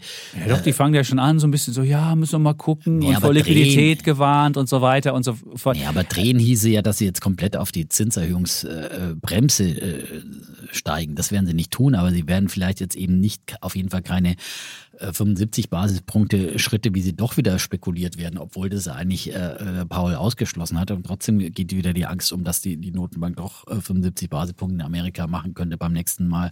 Äh, unsere Sachen, also das glaube ich, werden schon es maßvoll machen. Aber es sind viel weniger als eingepreist. Wir hatten ja mal 10 eingepreist, also 2,5 Prozentpunkte und jetzt haben wir viel weniger. Aber du siehst schon, da wird schon von den Märkten vorweggenommen, dass sie nicht so aggressiv sind, was ich ja immer gesagt habe. Mal sehen, ob die Wette, ob die noch nee, gewinnt. Ja, was du immer gesagt hast, war, dass sie, gesagt, dass sie bei einem Prozent aufhören. Das sind wir jetzt schon. Also Ja, das- Du aber auf zwei haben wir gewettet. ja, Wir haben auf ich zwei hab- gewettet. Naja, ich habe gesagt zwei. Ja. Nein, mehr als zwei hast du gesagt. Also wir gehen, wir gehen über zwei. Und dann wollen wir erst mal sehen, ob wir da hinkommen. Da Okay. würde ich sagen, da gehen wir nicht hin. Also ich hätte gedacht, das bei würdest eins diese Wette beibehalten. Ja. Also, ich will dabei beibehalten bei zwei, klar. Aber ich Also- denke, die können nicht über zwei. Das wird nicht funktionieren. Ja, naja, das wird auf jeden Fall gehen. Gut, also, da sind wir also, gespannt, es werden ja noch zwei Aber die Wette machen wir nicht wir nochmal. wir Nein, die müssen wir nicht nochmal machen. Aber auf jeden Fall glaube ich schon, dass da, dass da noch einiges ins Rutschen kommt. Und äh, Du kannst ja nochmal eine Wette machen, wie viel tiefer wir noch fallen jetzt in dem breiten welchen meinst du im Breitenmarkt? Ja. Also ich würde sagen, wir gehen in den Bärenmarkt noch rein. Wir haben Also jetzt, ich guck mal schnell. bezogen auf welchen Index? Ich gucke, wir gucken mal schnell den, den MSCI Welt, das machen wir hier mal live. Wo sind wir da? Drawdown, so. MSCI, so. Also ich gucke jetzt hier der MSCI Welt, Mhm. der ist in, in welcher, müssen wir jetzt die Währung noch festlegen. Also wenn wir jetzt in Dollar sehen, hätten wir 18,3 minus. Dann sind wir ja schon, das ist dann nicht mehr viel. So. Und wenn wir jetzt in Euro, musst- ja, du musst den in, in, in Dollar machen, weil das ist ja 60% In Dollar, gut. Amerika und Gut, dann haben wir aber, dann haben wir jetzt schon 18,3. So, und heute steigen wir wieder, also ist der Wert von gestern. Also wenn wir jetzt den, den Schlusskurs haben, haben wir jetzt vielleicht minus äh, 17,8 vom, von der Spitze. Und ich würde sagen, das muss noch unter 20 gehen. Doch. ja, das sind jetzt noch zwei Prozentchen. Also das ist jetzt nicht. Na gut, dann sagen wir, wie viel wollen wir also musst du schon ein bisschen mehr mal drauf geben. Ja? 25. Also würde ich aber sagen. Ja? Also 25. wenn schon hier du den großen Crash ausrufst, dann muss das auch blutig werden. Ja? Ja, blutig. Ich sage minus Ja, aber jetzt nur noch 25. 1,3 Prozent und dann ist der Finale ausverkauft. Dann kann ich Ja gut, auch aber heute minus kaufen, 25 ist ja Ja, okay. also, Also minus 25 von der Spitze. Und der Spitze war Ende 2021. Das nur noch äh, Okay. für alle dann haben Statistiker wir auf hier. jeden Fall schon mal eine Wette heute. Ja? Da haben wir schon mal eine Wette. Das ich halte wahr. dagegen. Das ist gut. Und wir haben ja auch eine Diskussion, wollten wir heute auch machen, was jetzt ähm, Florian Homm betrifft. Da hatten wir, hast du ja schon einmal angesprochen, dass du dir da auch Ideen abgeholt hast. Den hatten wir im Interview am Samstag bei Alles auf Aktien. Also wer es noch nicht gehört hat, äh, es hat viele irritiert auch, weil Florian Homm ist natürlich ein A, umstrittener Mensch und dann gab es natürlich die ganz klassischen Erregungswellen. Wie könnt ihr jemanden, der bei RT Deutsch war, ein Forum bieten und so? Das gab es natürlich. Ähm, bei uns hat er keine Verschwörungstheorien gemacht und wir waren von vornherein haben wir ihm klar gemacht, dass das bei uns keinen Platz hat. Und er hat auch nicht, ist auch kein Attila Hildmann, wie viele uns vorgeworfen haben, oder keine Ahnung was, oder Ken Jebsen. Das ist er einfach nicht. So, das muss man schon mal davor sagen. Und wir fanden ihn halt spannend und ich finde halt, und das wäre auch meine These für heute, ich finde halt in diesem Umfeld muss man halt viel stärker wie ein, wie ein, wie ein Hedgefondsmanager denken. Also wer jetzt, wer jetzt einfach nur einen Sparplan hat und ganz viel Zeit hat zu sparen, der muss jetzt auch nicht, der kann gerne zuhören, aber das ist jetzt für den nur Entertainment. Der, dem ist es egal. Aber wer jetzt so wie, der, wie Dietmar sagt, so, oh, ich muss hier rein, du musst dies machen und das machen und auch will auch aktiv mit am Markt teilnehmen, dann musst du wirklich wie ein Hedgefonds denken. Und was ich jetzt bei Dietmar sehe, der sagt, der hat auch kein Risikomanagement dabei. Ein Hedgefondsmanager muss ja immer sich fragen, der hat immer zwei Sachen. Du hast einmal Analyse und Strategie. Analyse ist, das haben wir ja gelernt von Florian Homm, ähm, er sagt immer Risk-Reward. Also ich kaufe nur eine Aktie, die ein Risiko, also ein Chance-Risiko-Verhältnis von 3 zu 1 hat. Also der wird, wenn, du- wenn du jetzt denkst, denkst äh, Bitcoin ist bei 30.000 und du würdest sagen, ich sehe die gleiche Chance 20.000 wie ähm, das ist 50 Prozent, also auf 45.000 nach oben geht, dann hätte ich einen Risk-Reward von 1 zu 1, also 50 hoch, 50 runter und dann würde er sagen, nee, kaufe ich nicht. So. Und wird die bei jeder Aktie erstmal die Sache am Anfang. Also bei jeder Sache sagt er Analyse und dann ist Strategie dahinter und die Strategie ist natürlich, wie gehe ich da rein? Aber auch, und das ist viel wichtiger, wie gehe ich im Zweifel raus, wenn das Ding schief läuft? Und da war ja auch eine klare, hat er auch eine klare Sache gesagt, okay, man muss sich im Zweifelsfall, wenn man feststellt, dass man sich bei seiner ähm, Analyse geirrt hat, muss die Strategie so ausgewertet sein, dass ich mich nicht von meiner Psychologie treiben lasse und sage, oh, wird schon wieder kommen, muss ich halten bis zum Ende, dass man dann auch wirklich ähm, im Zweifel dann die Reißleine zieht. Da muss man ganz klar sagen, ab welchem Niveau macht man das. Und das ist eine Sache, die, die, als, äh, die, die für einen Hedgefonds wichtig ist. Was das Zweite ist, was ich gelernt habe von, von Florian Homm, auch als, als Hedgefondsmanager, der hatte ja die Eigenschaft, zurückzublicken und nur die positiven Sachen zu sehen. Da war ich der Größte, da habe ich das Beste und da war das. Und er hat auch viel Mist gehabt und hat auch viel, viele Tiefschläge hinnehmen müssen. Aber auch das stellt man fest, wenn ich ähm, trade oder wenn ich das mache, dann kann ich, sollte ich zwar immer meine Fehler von der Vergangenheit kennen, aber ich darf mich da nicht mehr, nicht mehr beeinflussen lassen. Das ist so wie ein Fußballer, weiß nicht, Bastian Schweinsteiger hat irgendwann mal bei Bayern gegen, gegen Chelsea den, äh, den Elfmeter versemmelt im, im Champions League-Finale und deswegen haben die Bayern, äh, sind sie nicht Champions League-Sieger geworden. Und das Jahr später hat dann Bayern gegen äh, Dortmund wieder gespielt und man merkte, dem steckte das noch in den Knochen. Und irgendwann hatte dann, merkte man, hatte das abgeschüttelt und dann lief das wieder. Und man muss halt, und das muss man als Anleger auch machen. Wenn ich jetzt mal mit Tiefschläge hatte, dann muss ich wissen, was habe ich da falsch gemacht. Aber ich darf mich dann nicht nochmal, die, darf mich nicht wieder die Angst fassen, oh, habe ich ja schon mal verloren, sonst wie. Und das hat er auch sehr gut gemacht. Das ist das, Okay. das ist halt eine Strategiefrage, dass du halt vorhinein genau weißt, wenn das passiert, mache ich das und man sich nicht von irgendwelchen Emotionen beeinflussen lässt. Mhm. Dann lass mich halt doch zu den denken. Punkten nochmal ein bisschen was sagen, weil sonst machst du zu viele Punkte auf Okay. einmal und äh, das wird dann äh, äh, zu viel auf einmal. Ähm, also zunächst mal zum Typen Home. Ja, ich habe mir den äh, Podcast natürlich auch äh, angehört und finde schon auch, man sollte solche Leute auch fragen, aber man muss wirklich auch äh, diesen Hintergrund kennen, wo der überall auftritt. Und für mich ist es einfach ein Geschichtenerzähler, äh, dem man einfach auch wirklich vieles einfach nicht glauben kann. Er ist für mich einfach so unglaubwürdig. Äh, ähm, er hat jetzt von bei euch nicht die Geschichte von seinem gläubigen Christen erzählt, der geworden ist und zu Maria betet, ja, und auf der anderen Seite hat er eine Sprache drauf, ständig dieses Fuck und diese, äh, also ich finde wirklich sehr unangenehm, äh, wie, wie er sich ausdrückt. Also kennen wenig gläubige Christen, die so eine, so eine Sprache drauf haben. Ähm, dann ähm, äh, eben äh, die mit, mit Faktenmischung, also man muss einfach sehen, der, der Mann ist, äh, wie gesagt, er ist auch verurteilt in der Schweiz, zwar nicht für alle äh, Betrugsvorwürfe, die man ihm äh, vorgeworfen hat, ähm, und es ist auch noch in der Revision des Verfahrens, aber er, er hat einfach viele dieser Erfolgsstories, äh, mit denen er da angeblich zu- zum Milliardär ist er geworden, aber er hat ja im Prinzip sein, sein Vermögen dann auch wieder verspielt. Also so erfolgreich, wie er dann sich darstellt, war er ja am Ende nicht. Ähm, und äh, ist nach wie vor vor, der, vor den amerikanischen Justizbehörden auf der Flucht. Da gibt's ja immer noch die Strafandrohung, dass ihm 225 Jahre Gefängnis in den USA drohen, wenn er ausgeliefert werden wird. Er kann sich ja, wenn er so, so unschuldig ist und so wie er immer tut, dann doch gerne in US-Behörden stellen und darauf vertrauen, dass er da ein faires Verfahren kriegt in Amerika. Äh, da wird man schon sehen. Und äh, hat seinen Hedgefonds, ist dann äh, an die Wand gefahren. Er ist, äh, äh, er, er sagte, er wollte reisen, was er in dem Podcast erzählt hat. Er wollte eine Weltreise machen und so weiter und so auf Sinnsuche gehen. Ich meine, er ist einfach davongelaufen und äh, geflüchtet und äh, also ich meine, man kann sich sehr schön auch den Podcast Macht und Millionen von den Kollegen von Business Insider anhören. Die haben auch diese äh, Florian Homm-Geschichte einfach nochmal ein bisschen rekonstruiert mit all diesen äh, ähm, Räuberpistolen, die da drin waren. Und ich meine, es- da gibt's ja so viele krasse Geschichten und im, am Ende äh, ist er halt einfach immer, immer ein Geschichtenerzähler, der irgendwie und warum und dann jetzt wohnt er, der, äh, der große Milliardär wohnt wieder bei Mutti im wahrsten Sinne. Er ist ja wieder in das Reihenhaus seiner Mutter da eingezogen. Wohnt er da noch oder nur zwischenzeitlich? Das war nur zwischenzeitlich. Das war, war nur zwischenzeitlich. Naja. Ja, das hat er bei einem Freund noch gewonnen. Ja, genau. Und äh, ja, dann sagt er ja, die SZ schreibt, er hat 120 Millionen Vermögen. Noch andere sagen, der hatte gerade noch irgendwo zwei, zwei Millionen. Ähm, also äh, das ist alles äh, total fragwürdig und äh, entsprechend dann auch so seine, dann muss ich halt auch die Investmentstrategie auch in Frage stellen. Also Warum? weil er ja offenbar diesen Fonds auch nur mit Hilfe von vielen möglicherweise vielen Tricks äh, so erfolgreich gemacht hat und nicht mit mit mit diesen angeblichen Strategien, die da so erfolgsversprechend sind. Ja, theoretisch klingt das ja immer alles ganz gut, aber in der Praxis ist es halt immer schwierig umsetzbar und dann greift dann so so ein, so ein Hedgefonds halt dann doch wieder zu allerhand Tricks äh, der Ma Marktmanipulation äh, bei bei Short und bei Long äh, Sachen.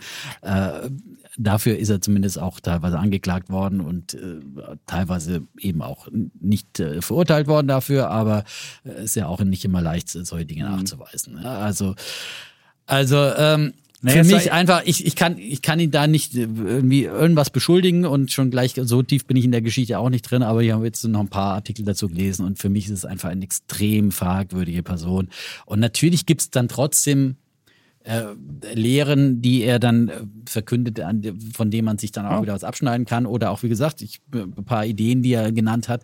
Ähm, teilweise, äh, er hat ja auch Vietnam zum Beispiel genannt, ja, was, was jetzt ein Markt ist, der vielleicht einfach sich anders bewegt als andere. Ist ja auch schon eine Idee von mir gewesen, oft hier. Aber das fand ich, das fand ich unglaubwürdig, weil er hat erst gesagt Deglobalisierung und dann denkt man sich, wenn Deglobalisierung kommt, ist dann Vietnam das, wo man sein will? Also das fand ich, das fand ich eher so, wo ich dachte so, hm, Vietnam macht, glaube ich, 80 Prozent machen sie durch Exporte ihrer Wirtschaftsleistung. Also das fand ich dann, und vorher sagt er Deglobalisierung, da, da fand ich inhaltlich ihn schwach.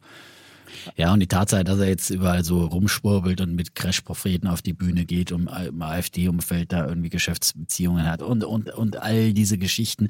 Also er muss sehr verzweifelt sein und äh, dann guckt man halt immer, wo kann man dann wieder irgendwas verkaufen.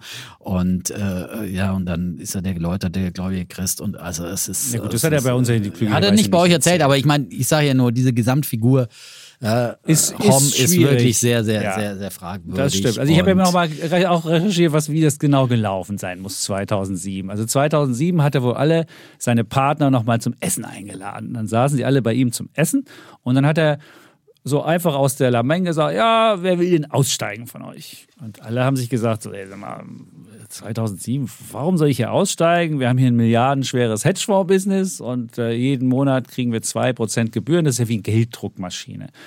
Und dann haben halt viele der Partner gesagt, nee, sie wollen nicht aussteigen. Und dann hat er irgendwann die Bombe platzen lassen und ist einfach abgehauen, ist halt geflüchtet.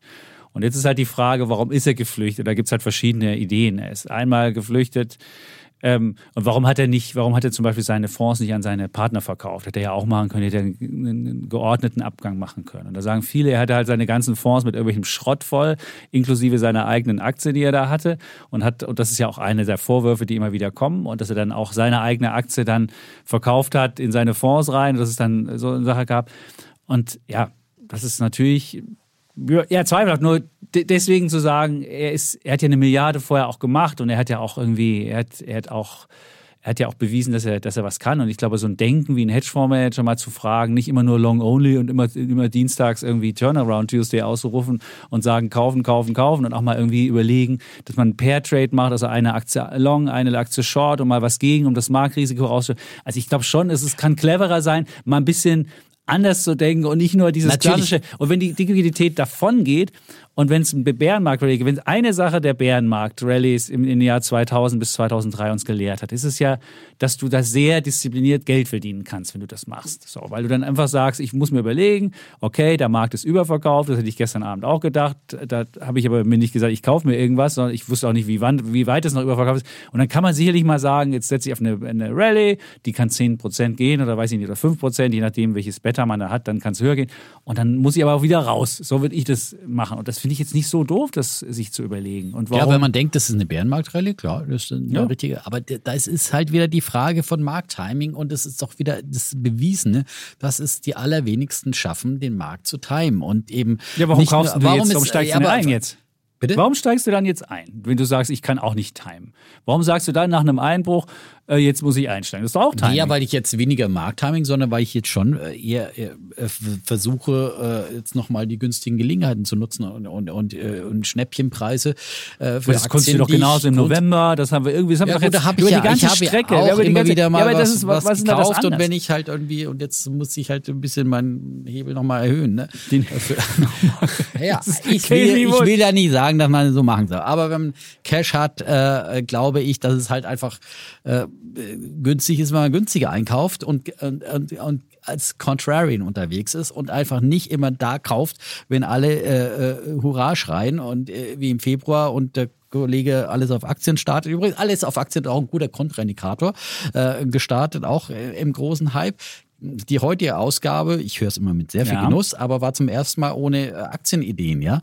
Da wurden nur noch irgendwelche NFTs auf irgendwelche, keine Ahnung, äh, Britney Spears Wir haben immer schon, wir hatten, wir hatten ganz häufig schon, wir hatten waren schon, als Ideen mit dabei und dann Nee, irgendwelche hatten- Krisen, äh, krisensichere Häfen. Wir und hatten ansonsten ganz wurde häufig nur noch schon- Aktien im Nein, Zusammenhang hatten von massiven Shorten. Verlusten gesprochen. wir hatten auch, ja. wir hatten auch Shorten schon dabei, Ja, richtig Shorten, das kann ich noch, kann ich genau, ich kenne ja die ganze Sendung. Also ich, insofern ist das, ist das, ähm, aber Nein, alles auf Aktien. Wenn du dir den, den Trailer anhörst, wirst du ja feststellen, dass der Titel nur gewählt worden ist, weil er sehr, weil er sehr plakativ ist. Aber dass wir auf jeden Fall damals schon gesagt haben, dass man natürlich nicht alles auf Aktien macht. Und wenn du die erste Folge hörst, auch das würde ich dir dann nochmal angedeihen lassen, da war das erste das Basisinvestment. Und das Basisinvestment ist seither im, ist seither im, im Plus. Und Ja. wer es als, als, als, äh, als äh, Sparplan gemacht hat, der hat da, der hat da sehr gut verdient. Und äh, der einzige, was, was nicht mehr im Plus ist, wenn du jetzt halt im Jahr 2020 irgendwelche ähm, äh, Technologiebude gekauft hast, dann hast du, bist du jetzt wieder zurück auf Los und hast keinen Gewinn mehr drauf. Ja.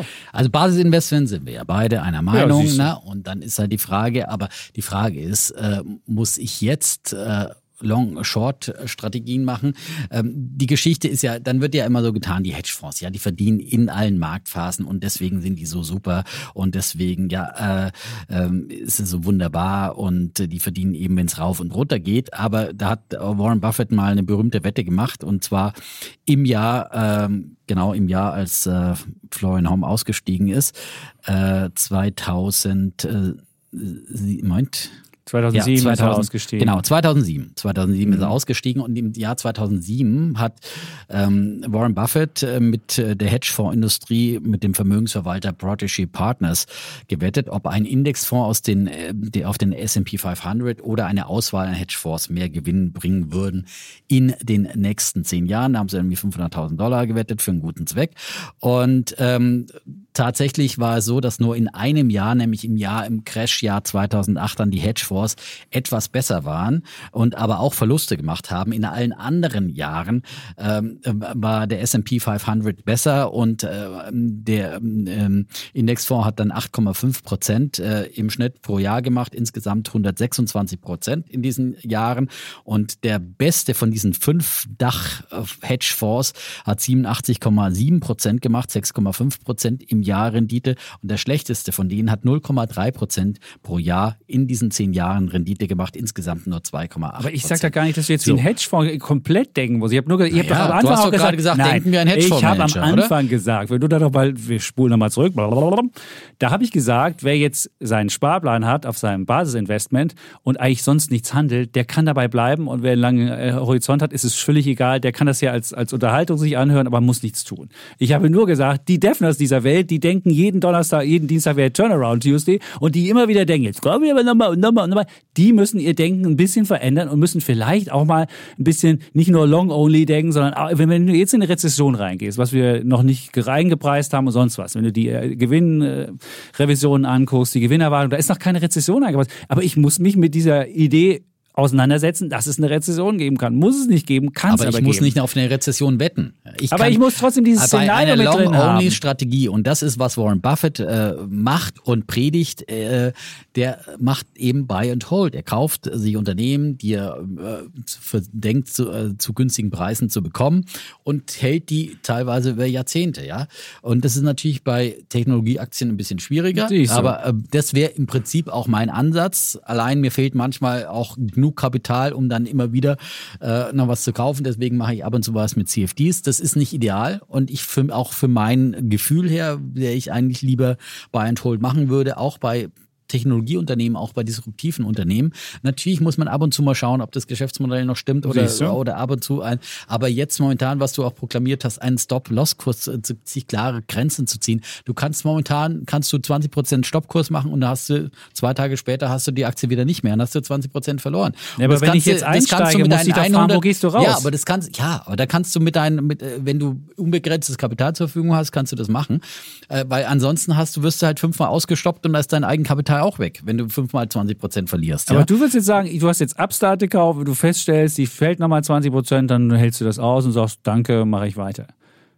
Ja, aber Ich da frage gucke ich das sie nur. mir nochmal an und wenn frage, du frage Palantir jetzt kaufst, du stellst fest, na, 15 Milliarden ist immerhin noch 15 Milliarden, Also, das ist das, nicht nichts. Die habe ich als CFD, wird jetzt natürlich nach 20 Gut, da Prozent wird sie automatisch ausgestoppt. Genau. Aber dann hast du es ja automatisch So, da Aber ich da es bist du ja auch automatisch. schon wie ein Hedgefonds. Ja, da Siehst bin ich, ja also. gut, wie gesagt, Ja. das ist ja ein anderes Vehikel und ein anderes Instrument. Aber das ist Da ja nichts halt- anderes. Nur mit ist einem, mit anderen, ja, Ja, und da ist es halt dann quasi immanent, ja. siehst du. So. Dann ähm, hättest du es ja automatisch drin, das sind aber gar nicht so weit jetzt- am- auseinander. Am liebsten würde ich mir, wenn ich jetzt mehr Cash hätte, dann äh, mehr in eine größere Position da ins Depot legen und die da einfach dann halten und äh, dann äh, erst in ein paar Jahren wieder drauf schauen. So, wenn ich möglich wäre. Ja, so, wenn ich davon überzeugt wäre. Und dann natürlich, dann überlegst du dir und ich habe es ja zwischenzeitlich auch mal verkauft, auch weil äh, Casey Woods sie verkauft hatte und denke aber, äh, seitdem hat sie sich, glaube ich, auch nochmal halbiert oder sowas und denke jetzt, das ist halt auch mal eine Frage des, des Preises letztendlich, ja. Und da, wenn du sowas unter einem IPO-Preis kriegst, ist sie vielleicht doch und vielleicht sind sie eben doch der Goldstandard. Das Auto 1 gibt es auch unter IPO-Preis. Glückwunsch, ja, zugreifen, würde ich ja, mal denken. Es nein, gibt viele Aktien unter IPO-Preis. Ja, nein, aber ich sage ja nicht, man muss alles unter IPO-Preis kaufen. Aber das ist doch kein, das ist doch kein Maßstab, jetzt ein ja, IPO-Preis. Maßstab, nein, aber der Maßstab, den Maßstab kann, das kann, Was das kann ist denn der auch Maßstab kein, jetzt? Der Maßstab ist, Ist dass eine gefallen. Aktie günstig ist und dass sie äh, für mich ein überzeugendes Aber was ist Geschäftsmodell jetzt hat. günstig? Welches, welches, welches Kriterium hast du jetzt angesetzt, wo du sagst günstig? Naja, Sagst du jetzt, hat sie jetzt ein KGV, wo sie eigentlich Nein, keinen Gewinn okay, macht? kann- sie Hat was kein- hat sie denn? nein, Was hat sie denn? Was hat Verglichen sie an früheren? Kursen, ja? ja? Nee, du hast einfach nur einen Kurseinbruch. Du sagst einfach nach 90 Prozent, sagt bei Defner kaufen. Auch gut. Dann würdest du, kann ich dir eine Liste machen, mache mach ich dir eine Liste, Ja. hast du Auto 1, hast du,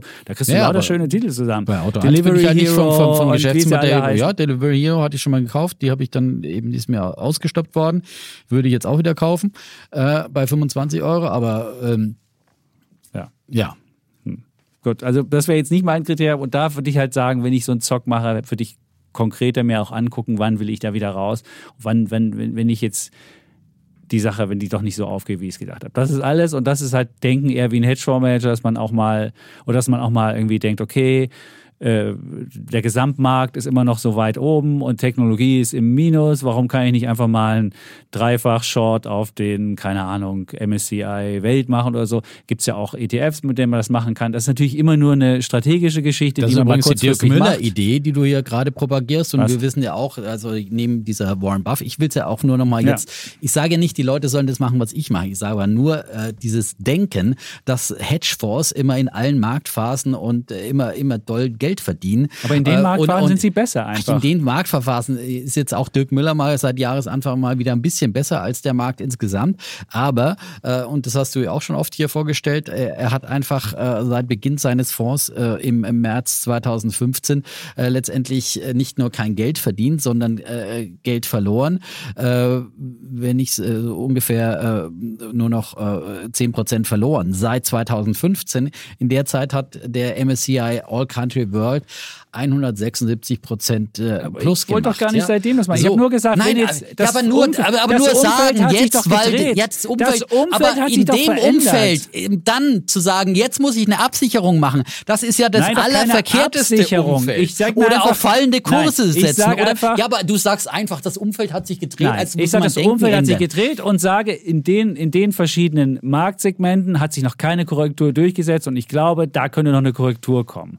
Und dann sagst du einfach, okay, in dieser, in, dann würde ich einfach diese Aktien mal short geben mit einem einfachen Produkt, gu- gucke, läuft das, läuft das nicht und fertig. Das meine ich doch damit. Wenn ich jetzt einfach denke, der Ausverkauf der Finale ist noch nicht beim, in meinen Augen eingetreten, kann ich mir doch überlegen, okay, Ja. bei welchen Aktien ist es noch nicht passiert? Gibt es da ein Short-Produkt drauf? Mache ich das einfach mal und gucke, ob das aussieht. Und, und überlege mir dann, die Chance, dass es äh, fällt, ist so, die Chance, dass es steigt, ist so, mache ich mir ein persönlichen äh, suche mir ein Produkt raus und sage mir dann aber, okay, wenn die Wette so nicht aufgeht, muss ich auch wieder rausgehen, damit ich nicht irgendwie unbegrenzte Verluste daraus mache. Das ist alles, was ich sage. aber Warum ich- muss man denn da jetzt sagen, ich will doch jetzt hier nicht mein gesamtes Portfolio absichern, ich will nicht meinen gesamten Kram raus, sondern nur nach Hedgefonds kaufen. Ich habe nur gesagt, in diesem Umfeld, Ja, aber nicht mehr einfach Geld verdienen nur- geht, indem man Turnaround zwei Beispiele- ja, aber ich da wollte nur- ist einfach, ist einfach, muss man einfach anders denken, anders handeln und vielleicht mal ein bisschen, bisschen cleverer oder sophistizierter denken und auch Clever, mal, ja, auch klar, mal, du bist auch ja der Clevere und ich bin der Doofe, ist schon klar, aber äh, die dümmsten Bauern haben manchmal auch die größten Kartoffeln. Ja, aber wenn das weil- Geld billig ist, dann geht das vielleicht Wenn das auch, wenn Geld die billig ist, aber Bauern- wenn die, äh, die Aktien billig sind, ist es vielleicht auch, äh, kann man auch langfristig Geld verdienen. Wenn ich jetzt Aktien kriege, kann die, wo ich sage, Taylor Doc, an, ich glaube an dieses Geschäftsmodell, äh, dann äh, warum soll ich die nicht nehmen, wenn es die no- äh, 90 Prozent günstiger gibt? Das ist doch wie beim Lidl, wenn du, wenn du Barilla-Nudeln für 90 Prozent günstiger kaufst, dann weißt du doch auch, äh, dass du da, und dann sagst du doch auch nicht, oh, jetzt ist die Nudel aber scheiße, ja, bloß weil sie 90 Prozent billiger ist. Ja, okay, wenn sie über ein Verfallsdatum ist vielleicht. Aber äh, ich finde, man äh, kann in, in solchen äh, Phasen einfach wirklich ähm, gute Aktien zum günstigen Preis kaufen und, äh, und wenn man an der Börse contrarian ist und antizyklisch denkt, äh, wird man langfristig, glaube ich, erfolgreicher sein, als wenn man immer sein Fähnchen in den Wind hängt, wie es dann eben und, und jetzt zu sagen, jetzt Ich wo sag der das noch, Markt seit ja, November ja, sage ich dir, Alter, ist nicht mehr. Seit November, da saß mir, bevor du in Urlaub gegangen bist, hast du mir noch erzählt, ich glaube, ich kaufe das Global Fashion Group. Ich sag, Alter, bist du bekloppt, Global Fashion Group zu kaufen? Du bist in den Urlaub gegangen mit 150% Exposure. Ich sag, du wirst ja nicht in Urlaub mit 150% Exposure. Seit November erzähle ich Ja, das. seit November sage ich, wirklich steig viele Federn ein, gelassen. Macht mal Ruhe, Ja. Macht mal, lässt mal die Füße still. Da bin ich noch ausgelacht worden, als es mal wieder die erste Gegenbewegung war, die zweite, die dritte, Okay, die vierte und die okay, fünfte. Und jetzt sagst du, wie fehlt in Winting. Ich habe nur gesagt, in diesem Umfeld, wo ich noch nicht glaube, dass, die, dass das Marktumfeld jetzt sauber ist oder dass es bereinigt ist und dass alles toll ist, da muss ich einfach auch mal andere, andere, andere Strategien anwenden und muss auch mal mein, mein Gedankenumfeld ein bisschen erweitern und kann nicht das gleiche Mindset, wie ich es im, im, im Sonnenschein habe. Das ist wie, das war von Florian Homm übrigens sehr gut gemacht, das Wetter in San Francisco, bei, wenn die Notenbanken Geld drucken, ist das Wetter wie in San Francisco immer schön. Ich brauche mir nur ein paar Shorts einpacken und ein paar, paar normale Latschen und irgendwie ein, ein T-Shirt und fertig. Und jetzt haben wir halt ein Umfeld, wo das Wetter von heute auf gleich mal sich ändern kann und wo du auch mal einen Frost hast und da willst du halt nicht mit der kurzen Hose sein, sondern hast auch mal was anderes. Und das ist alles, was ich sagen will. Und du sollst dein Basisinvestment behalten und fertig. Aber drumherum muss man sich halt noch ein paar neue Ideen suchen und auch mal eine Wette mit einer Rezession mit verstehen, wo es sagt, okay, wenn die Rezession kommen sollte, was könnte ich dann machen? Und dann mache ich das mal und stelle fest, entweder geht auf oder geht nicht auf. So.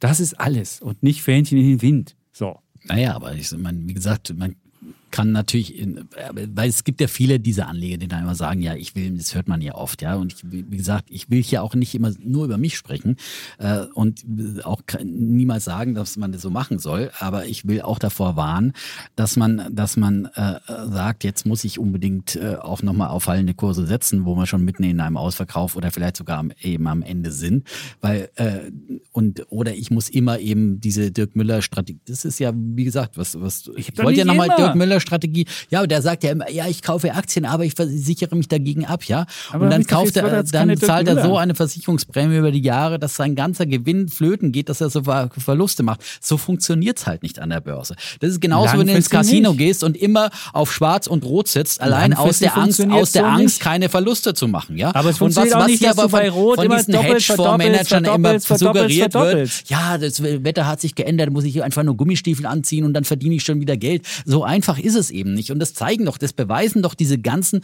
nicht erfolgreichen Hedgefondsmanager oder Dirk Müllers oder Florian Homs dieser Welt, ja. Ja, zwischenzeitlich mal erfolgreich gewesen mit allen möglichen Tricks, die er gemacht hat. Und dann ist das Ganze den, den Bach runtergegangen, ja.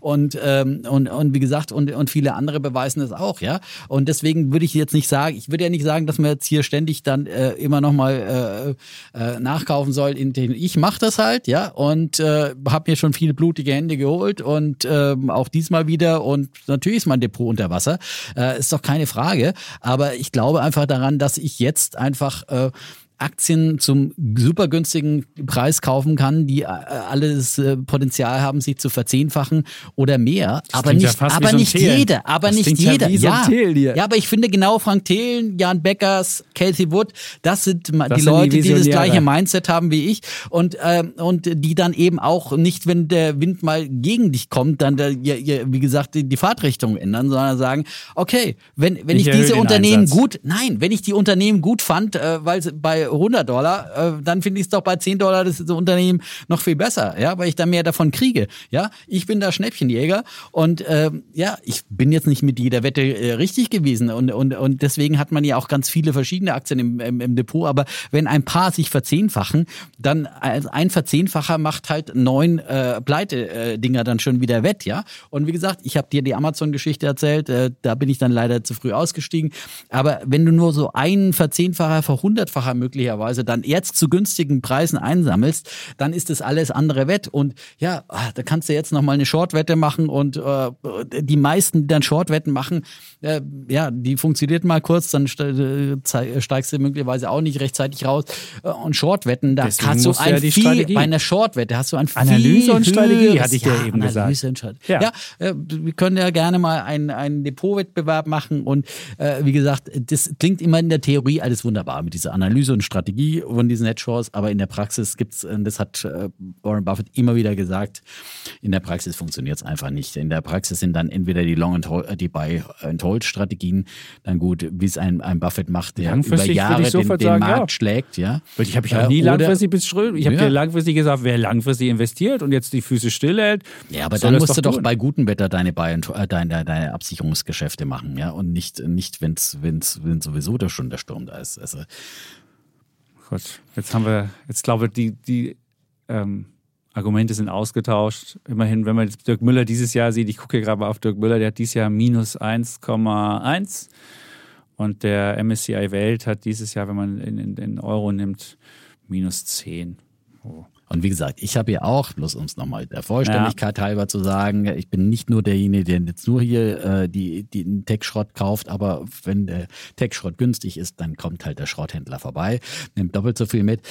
Ich habe auch noch meine Fonds. Ich habe zum Beispiel eben auch meinen S&P, äh, nicht meine, meinen Templeton Frontier Markets, der weiter äh, sich gut schlägt in diesem Marktumfeld. Der zum Beispiel äh, ähm, im Gegensatz zu meinem Akatis Global Aktienfonds, der jetzt ja auch sehr techleistig ist, der hat auch ungefähr 20 Prozent verloren. Und der äh, Frontier Markets hat äh, kaum Verluste in diesem Jahr.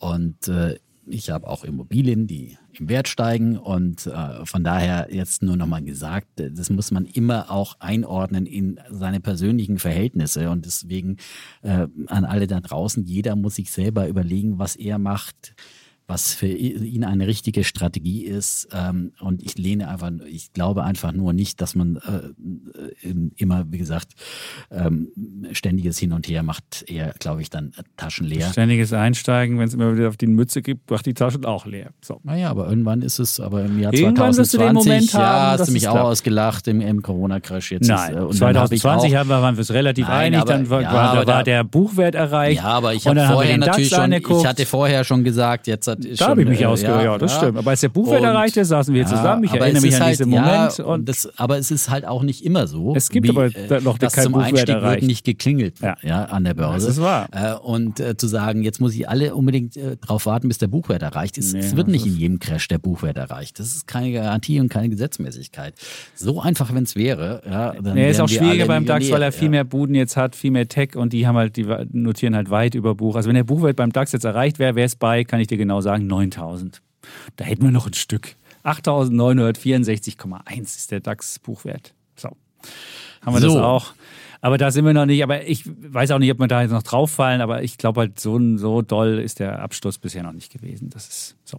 Dann kommen wir noch zu Bullen und Bären und wollen ja noch Ja. eine, eine Frage beantworten. Ich oder? glaube, das schaffen wir heute nicht mehr. keine Frage Ja, beantworten. keine- Oh, da kriegen wir wieder Ärger. Aber egal. Gut, dann mach du aber doch. wir, dann mach doch deinen Bullen verloren. oder Wir, wir gucken mal, wie viel Zeit wir noch haben. Wir Gut. machen auf jeden Fall jetzt noch Bullen. bei 1,30 ja? ist hier Schluss. Wir Genau. haben ja heute, wie ihr vielleicht gemerkt habt, äh, unsere Tagesordnung etwas verändert. Das war am Anfang Das war schon unser Thema. Vom, vom Vorgeplänkel direkt ins Thema eingestiegen. Das war ein nahtloser Übergang. Ja.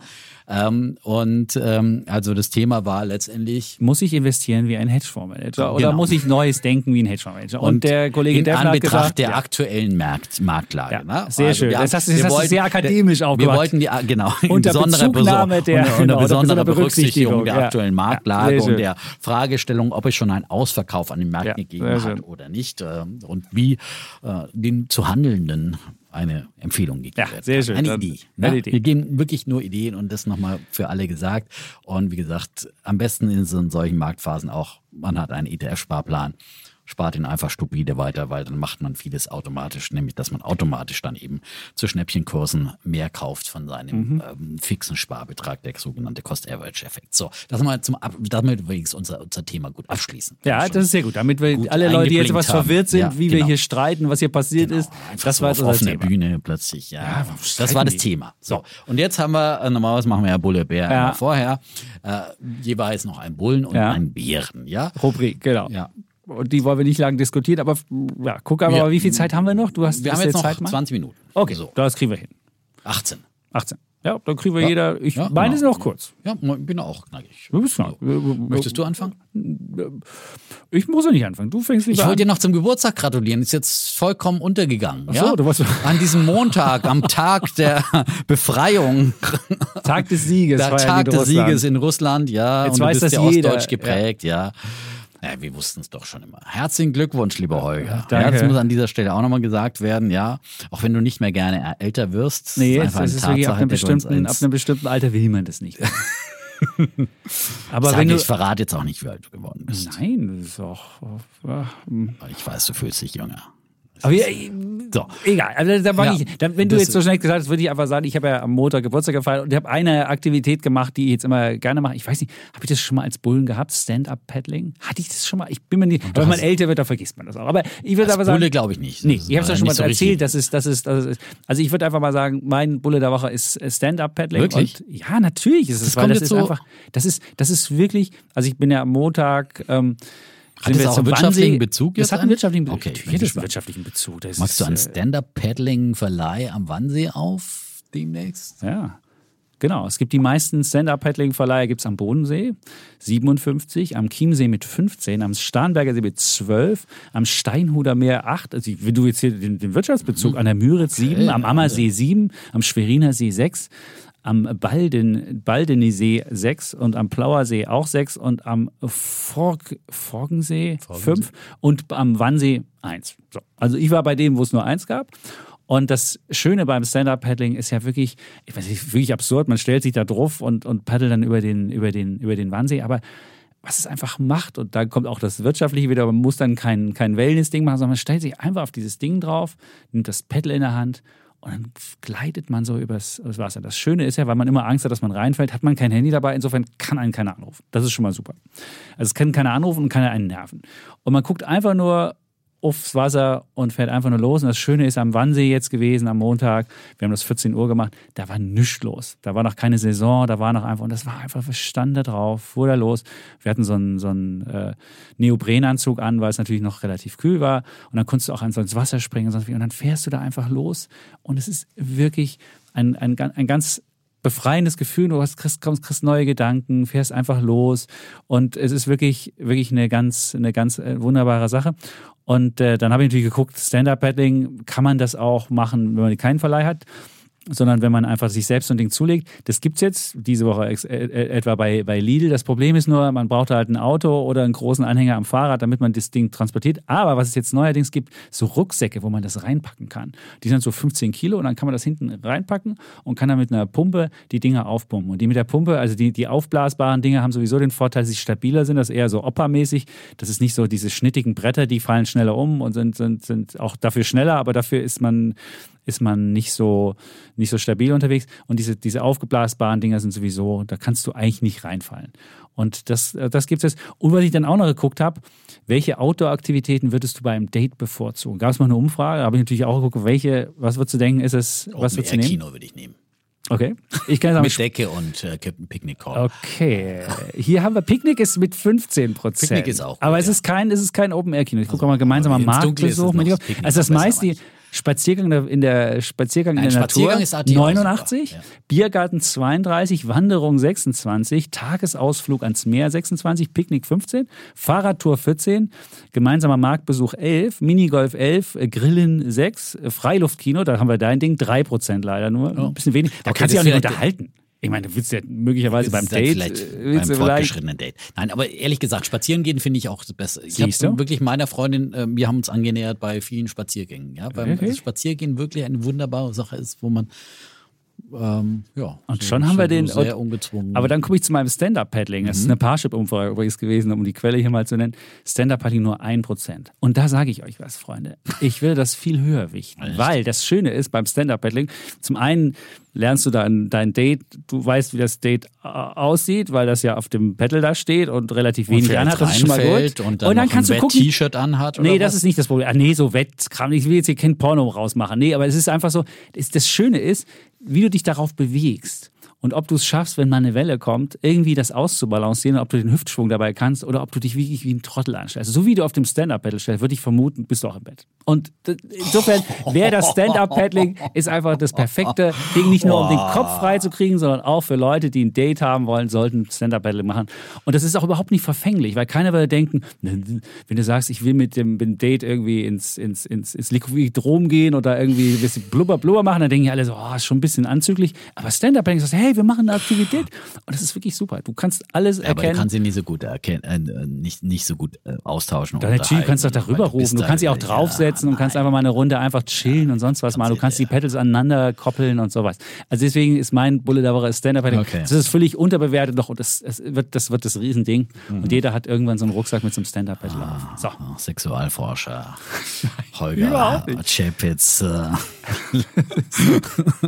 die Parallelen des Stand-Up-Paddlings und des Paarungsverhaltens. Äh, Wieder eine kleine Doktorarbeit hier, also heute nur wissenschaftliche Erkenntnisse. Ich bin ja, ich bin ja in dieser wunderbaren Jury zum Podcastpreis und da noch, musste ich am ja. Wochenende mir sämtliche Podcasts anhören und es gibt wahnsinnig viele Sex-Podcasts. Und da Ja, dachte gut. ich mir, vielleicht ein bisschen Sex hier noch mit rein und dann haben wir ja auch ein bisschen, dann haben wir noch, ja noch eine Sparte Überschrift schreiben noch, ja. Okay. Ja, Sex Hells, das immer, wenn, wenn sonst in, in turbulenten, in schwierigen Aktienmärkten, Warum wenn, Sie jetzt- wenn sich die Leute nicht mehr für Geld verdienen interessieren, dann Stand-up. Okay. Gut. Ja, kommen wir mal zu deinem ja, mein Hast was Bulle der Woche. Ja, ich, ich bin, ich bleib bei meinen Leisten. Aktien? Ja, Schuster, Nee. bleib bei deinen Leisten. Es sind Aktien, ja. Ich habe noch eine Aktien. Aktienidee. Gut, okay. Ja. Noch eine von Jan Beckers, ja.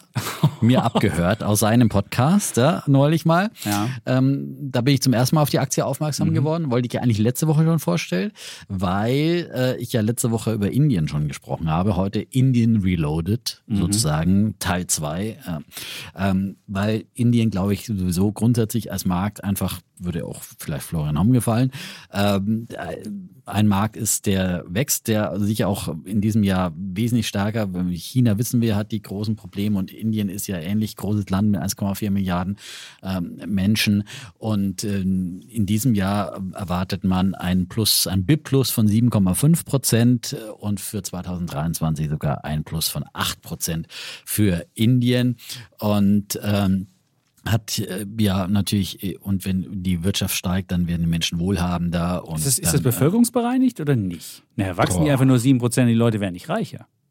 Na, kriegen die ganz äh, viele ein Kinder. BIP plus. Ich glaube nicht Bevölkerungsbereinigt. Du musst ja, BIP pro Kopf machen plus. Egal. Entschuldigung, ich wollte nur einfach wissen, warum die 7% Asiatische wachsen. Entwicklungsplan. Ich weiß nicht, ob das so bevölkerungsbereinigt ist. Wachsen die um 7,5 Prozent bevölkerungsmäßig nicht. Ich weiß es nicht. Also wenn du halt 7,5% Bevölkerung wächst, dann musst wächst du doch mehr wachsen. 7,5 Prozent Bevölkerung. Ach, keine Hör Ahnung, mal, was die machen. Bei einer Milliarde Bevölkerung hast du doch keine, keine. Nee, ist ja ein bisschen viel. Da gebe ich dir recht. Da hättest du pro Jahr. äh, Es gibt ja auch, auch wenn die alle Stand-up paddeln sollten und so weiter und Über den es Stand-up- gibt ja nicht fortpflanzungsfähig mehr. Also ich meine, so, also Ja. zurück, zurück zum 7% Wachstum. Also das, das, geht wird alles, kommt alles den Leuten in und den der Aktie 30 zugute. Ich ja, hab's verstanden. 37 Semester Volkswirtschaft, ähm, da war man nicht immer anwesend. Aber ich, ich kann es ja jetzt nicht sagen. So. gut. Also ich nehme hier Zahlen, die so in Meldungen Ich stehen. versuch's mal zu Du recherchieren, es ja mal du jetzt deine recherchieren. Aktie hier Asiatische nennst. Entwicklungsbank hat das prognostiziert, ja. Und ähm, so, ähm, also.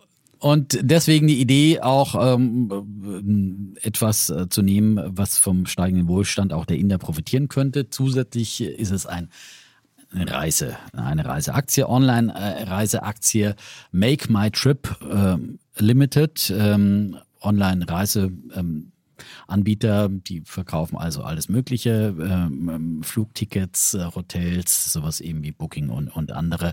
Und sie haben aber auch äh, äh, Bustickets im Programm äh, mit Redbus, sowas wie den Flixbus äh, Indiens. Und da wird natürlich auch immer noch viel mit dem ähm, Bus und über Land äh, gereist, logischerweise. Und sie haben auch aus dieser App heraus, wollen sie auch noch eine äh, jetzt eine App für ähm, Zugreisen ähm, machen und auch das ähm, verticken und haben also da sehr, sehr viele Lösungen ähm, und vor allem natürlich eben auch äh, Flugreisen. Sie sollten also profitieren jetzt auch wieder vom Ende der oder von den Wiedereröffnungen äh, nach der Corona-Pandemie, auch wenn äh, die Pandemie noch nicht äh, ganz niedergerungen ist. Es gibt da jetzt äh, große Öffnungen zuletzt. Ähm, die Corona-bedingten Beschränkungen wurden durch die Regierung aufgehoben und seit Mitte März gibt es wieder zum Beispiel 3000 Direktflüge wöchentlich nach Indien. Und also da kommt alles wieder in Gang, auch der Tourismus. Und äh, wenn da ist eben gerade in solchen Ländern mit auch aufstrebenden Mittelschichten und so weiter äh, der Fall ist, dass man sich da auch etwas leisten kann, dann ist natürlich der Wunsch äh, nach Reisen auch ganz oben sicherlich auf der, auf der Wunschliste der äh, Menschen, die zu Wohlstand kommen. Und ähm, Deswegen denke ich, sollte dieses Unternehmen möglicherweise davon profitieren. Wie gesagt, Jan Beckers äh, hat ihn euch auch schon mal äh, genannt in seinem Fonds als interessant in diesem Reisebereich, ähm, auch im Vergleich zu anderen großen. Booking hat ja eigentlich zuletzt auch ganz gute Zahlen äh, und die gut ankamen zumindest, ähm, auch gebracht. Und ähm, es zeigt sich ja überall, dass jetzt die Leute trotz Inflation und so weiter in diesem Jahr vor allem nicht am Reisen sparen, äh, sondern einfach nach Corona jetzt einfach äh, da nicht so sehr aufs Geld achten. Und das Unternehmen ist ungefähr mit 2,4 2,3 Milliarden US-Dollar bewertet. Das ist also noch ja, im Bereich des äh, ja, kleineren, wo noch sicherlich dann auch Potenzial da ist. Und ähm, das ist eine Idee. Ja, die, die Analysten sehen momentan 48 Prozent Upside-Potenzial. Kann man sich mal anschauen, diese Idee. Ja. Aus dem Technologiesegment. Ist natürlich jetzt auch wieder, auch wieder nochmal mit verprügelt worden, auch wieder günstiger zu haben als ich. Ich habe, ach ja, ganz wichtig, Disclaimer, ich habe mir ein paar Stück davon gekauft, seitdem ist sie auch nochmal ein bisschen bisschen mehr unter Druck gekommen. Und, ja, Gibt es noch günstiger. Ist es so, gucken die Leute, der Defner hat gekauft. Ja, äh, verkauf mal. Ich ja. glaube, es gibt Hedgefonds, die einfach gegen mich spekulieren. Das, ist super, genau. Ja, so eine gleiche Verschwörungstheorie. Ja. Das Anders kann es ja nicht sein. Ich habe so gute Ideen. Genau. Das kann ja nur ein anderer schuld sein. Ich kann es ja nicht sein und ich hätte gerne dafür vom. Staat jetzt ger äh, gerne mal eine Entschädigung. Ja? Alle anderen werden ja auch entschädigt. Ja, für deine Aktienkauf. Du, ja. du hast, bist ins ich Risiko gegangen. Zu Herrn Lindner, ja? Du bist ins Risiko gegangen und dann müsste man eigentlich davon, davon ausgehen, dass du das steuerlich, steuerlich kannst du. Kannst du leider nur mit Gewinnen verrechnen. Und bei, äh, oh. bei CFDs ist es ganz, ganz komplex. Da haben sie nur, nur, nur noch äh, Gemeinheiten eingebaut. Ja. Ach, da musst du mit Zocker gewinnen. Da kannst du den Zockerverlust ja, mit den das, Zocker aber gewinnen. Du kannst nur die, die Verluste kannst du ja nur für, also bis zu einem begrenzten äh, Dings überhaupt geltend machen und dann kannst du auch wieder nicht im Depot untereinander verrechnen. Da musst du, auch wenn du Verluste hast, musst du dann wieder extra deine Gewinne über die, über die, über die Steuer erstmal einreichen, anstatt wie überall anders. Also es ist einfach, einfach fies, ja. Da hat der Herr Linden auch noch ein bisschen was zu tun, um all diese anderen, diese, diese, also ich meine, das ist jetzt nur nicht nur in dem Segment, sondern überall hat man ja Anlegern einfach Prügel, äh, Knüppel zwischen die, die, die Beine geworfen. So, anderes so. Thema. So, also dein Bulle der Woche ist oh. Make My Trip und dein Bär ist die steuerliche Behandlung von CFD. So nee, meine steuerliche Behandlung. Also nee, mein Bär kommt noch. Dein Bär, Bär kommt noch. noch. Ich, komm, ich mache mein, mach meinen Bär ganz kurz, weil das ist einfach, es war, ich, ich habe ich hab am Wochenende mal äh, neben meinem Podcast lesen noch zwei Interviews im Spiegel gelesen, einmal mit Finn Kliman. Ich weiß nicht, ob du das gesehen hast. Mit Liest dem Massen. man eigentlich einen Podcast? Nein. Ich habe also, neben dem Podcast, ich hab Podcast, Podcast gehört und habe dabei mal im Spiegel geblättert, so ein bisschen okay. geguckt, also äh, digital, das mhm. PDF, weil ich zwei Interviews ganz spannend fand. Eins mit Finn Kliman Ups. mit der Maskengenummer. Das Interview war ziemlich schlecht im Spiegel. Also wo er sich immer so als, er ist ja immer so der Gutmensch und im Spiegel dann sagt er, na, ich habe mich nicht gefragt, ob ich damit Gewinne mache, sonst hätte ich das auch gesagt. Ey, was? Also Böhmermann hat diese ganze Geschichte ja, die war äh, wirklich lassen. Ja, also und das, das war, das ist, war, ich glaube, die Geschichte können wir jetzt nicht nochmal Die müssen wir nicht erzählen, genau. Aber ja. mein zweites Interview, was ich gelesen habe, war mit Niklas Östberg. Der kriegt auch nochmal beiden Bären, der hat ja schon mal Bären bekommen, weil er hat nämlich dann so das von Interview Delivery Hero, von Delivery Hero und er hat dann so ein bisschen erzählt äh, dies und das und jenes und ein Vergleich, warum ich ihn als als als als Bär der Woche mache. Er hat zum Schluss sich mit SAP verglichen, hat gesagt, ich bin, ich werde in Deutschland die größte Technologieaktie werden. Naja, vielleicht so ein bisschen wie SAP oder nach SAP. Und diesen Vergleich mit SAP, es hat mich so ein bisschen erinnert an die Zeit, als irgendwann Conergy, Conergy, du erinnerst dich, das war eine dieser Solarbuden und die haben irgendwann mal gesagt, in zehn Jahren ist mein Konkurrent GE. Und da wusste ich immer, wenn jemand so einen Vergleich macht, wo man denkt so, ah, und das hat mich da wahnsinnig dran erinnert und ich fand das ganze Interview hatte von der Kommunikation auch sehr unglückliche Aspekte und deswegen sage ich mein Bär der Woche, Niklas Östberg. Er hat sich schon mal bekommen, ein Bär, insofern muss ich es auch nicht weiter ausführen, oh, dass er nur noch 7 Milliarden wert ist, aus dem ja. DAX rausfliegen wird, wenn es so weitergeht und so weiter. Mehr muss ich nicht sagen. Ist schon auf ich fand dieses Interview günstiges einfach. Niveau. Ja, natürlich ist es günstig. Die weltweit aufgestellt sind, ja. ja, ja. Kann man sich trotzdem mal anschauen. Mein Bär der Woche geht an die FDP äh, nicht. Nein, diesmal nicht. Diesmal nicht. Diesmal an die Grünen. Ja, und äh, da What? muss man sagen, jetzt äh, ab und zu ist ja die FDP doch mal was für was gut, äh, dass sie Schlimmeres verhindert. Ja. Es geht um die Sondersteuer für Profiteure des Ukraine-Krieges, wie sie äh, gefordert wird aktuell, vor allem von den Grünen, ähm, aber auch von den anderen. Und ähm, also es geht um sogenannte Windfall Profits, äh, also Übergewinne, die man als quasi Krisengewinnler oder als Kriegsgewinnler macht. In dem Fall haben ähm, die Grünen vor allem die Energiekonzerne ähm, äh, im Visier. Und das ist ein Thema, das in der Bevölkerung unheimlich gut ankommt, ja, weil ja, äh, ist ja irgendwie leicht vermittelbar. Ja, klar, die machen sich die Taschen voll, hier Energiepreise steigen, wir müssen mehr tanken und so weiter. Und dann soll man die mal schön extra besteuern. 64 Prozent in einer äh, Weltfernsehumfrage von Civil ähm, waren dieser Meinung, dass das äh, dass Unternehmen, die vom Russland-Ukraine-Krieg profitieren, in ihrer Meinung nach zusätzliche Steuern zahlen sollten. Jetzt muss man sagen, die zahlen ja schon Steuern. Ja, das ist ja das. Ähm, und ähm, das andere ist einfach, ich finde es einfach von der Umsetzung her wahnsinnig schwierig. Wo fängst du denn da an? Okay, du siehst jetzt, okay, die Energieunternehmen meinetwegen. Aber wer profitiert denn noch alles? Ja, es sind ja viele Der andere. Defner mit seiner Immobilie, da würde ich dir aber auch mal eine Steuer aufpumpen. Nee, Alter. Auf keinen Fall. Ja klar, Ich die leide Immobilienpreise ja. Ich- sind gestiegen. Nein, aber nicht wegen des Krieges. Ja. Oh. So. Doch, Ähm, mehr, kommen mehr Flüchtlinge aber- und dann hast du eine Nachfrage und dann hast du die Aber- Immobilienpreise steigen. Ich, dir jeden Case machen. Ja, aber, aber du besteuert kannst wirst. überall, könntest du Gewinner finden, auch im, im Kleinen. Der, der kleine Bäcker erhöht ja auch seine, seine Preise für Semmeln und möglicherweise schlägt er auch nochmal einen Cent mehr drauf, als er jetzt an Kosten hat. Ja, Äh, Also da wird es schwierig für die Finanzbeamten, da überall nochmal durchzuforsten. Wer hat denn jetzt hier Sondersteuer, äh, wer hat jetzt hier Sondergewinne gemacht auf, aufgrund des Krieges, ja? Und äh, dann hat der Herr Lindner ja zum Beispiel als Gegenargument gebracht und gesagt, ja, und äh, es ist äh, ja, zum Beispiel Betreiber von Windparks, die äh, profitieren momentan ja auch von gestiegenen Strompreisen, machen höhere Gewinne. Aber genau solche äh, Leute wollen wir ja. Wir wollen ja, dass diese Windparks auch Gewinne machen, mit denen sie dann wieder neue Windräder äh, aufstellen und neue Windparks errichten.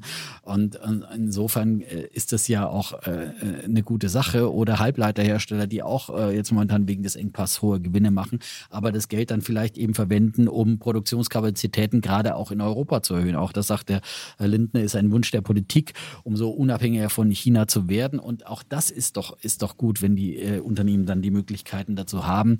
Und ähm, man kann denken an Rheinmetall, die natürlich jetzt äh, höhere Gewinne machen, wenn plötzlich ihre Rüstungsgüter gefragt sind. Aber auf der anderen Seite äh, ist das jetzt auch politisch gewollt, dass die Bundeswehr schnell wieder aufgerüstet wird, dass wir Waffen, die wir der Ukraine liefern können, haben, dass wir insgesamt äh, aufrüsten können. Wir können in, in die Corona-Krise denken und an BioNTech denken und sagen, ja, wir wollten doch, dass die schnell Produktionshochfahren, dass sie schnell einen Impfstoff zur Verfügung stellen.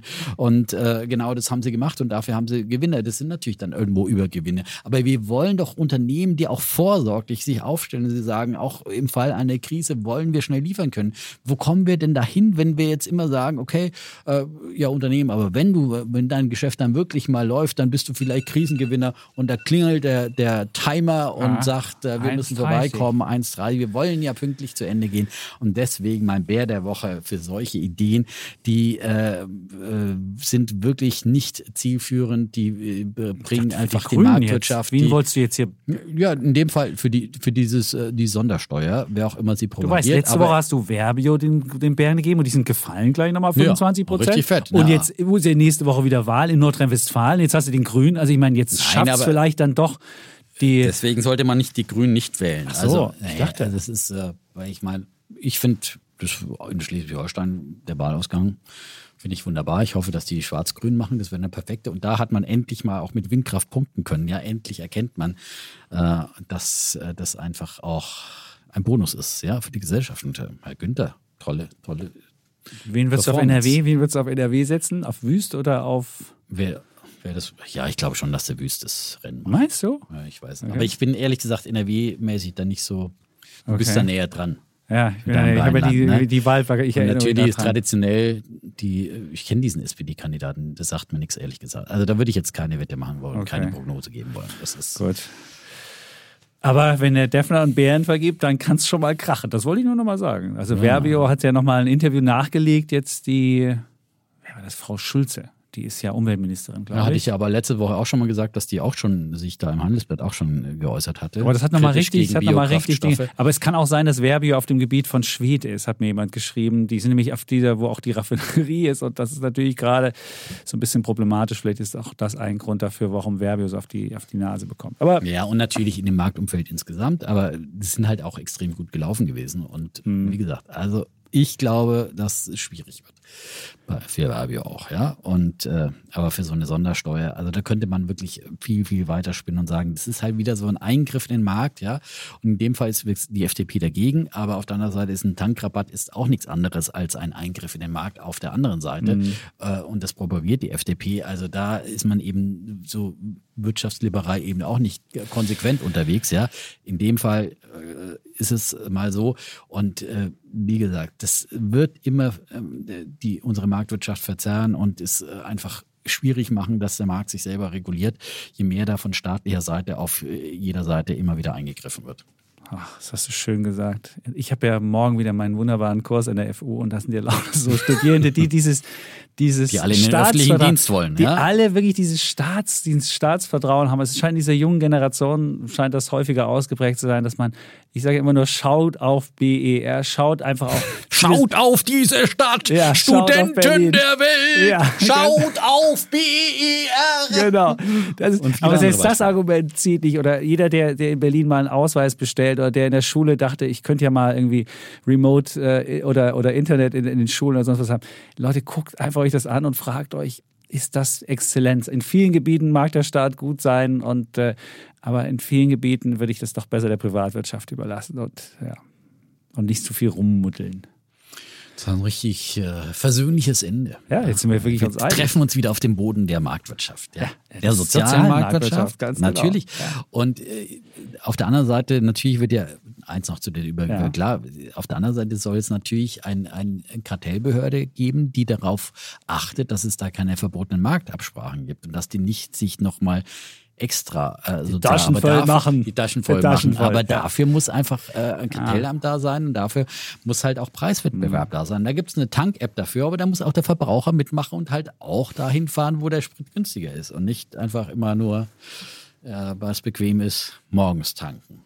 Genau, das ist die schlechteste Zeit, ja. 8 Uhr, liebe Freunde. Zwischen So. 6 und 8. Die schlechteste, jetzt haben wir das auch noch, jetzt haben wir sogar noch Haben wir- Autofahrer glücklich Ja, gemacht. Jetzt, Welt äh, umrundet und Meiner und. Shoutout an meine Mama, die im Krankenhaus liegt. Mal sehen, ob sie Oh. so lange hört und dann irgendwie, irgendwie die sechste Vollnarkose, die kann bald ihren Namen Oh. nicht mehr sich Oh auswendig. Das ist so, wenn man älter wird, dann hat man viele Gebrechen. Aber dann sage ich mal, Shoutout Mama. Vielleicht hört sie zu und wenn sie das dann, dann wissen wir, ob sie auch so lange durchgehalten hat. Nachträglich 1,30. zum Muttertag noch ein kleines Ja. Geschenk, ja.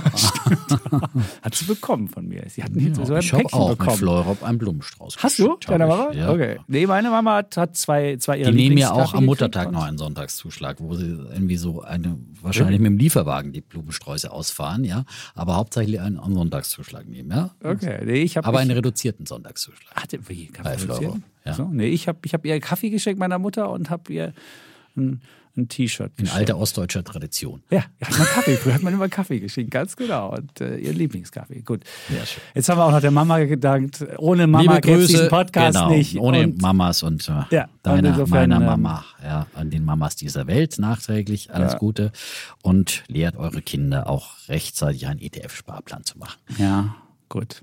Jetzt haben wir die Welt wirklich umrundet. Dann sagen wir einfach Tschüss. Und ciao. Bleiben Bulle und Bär, Effner und Chapitz.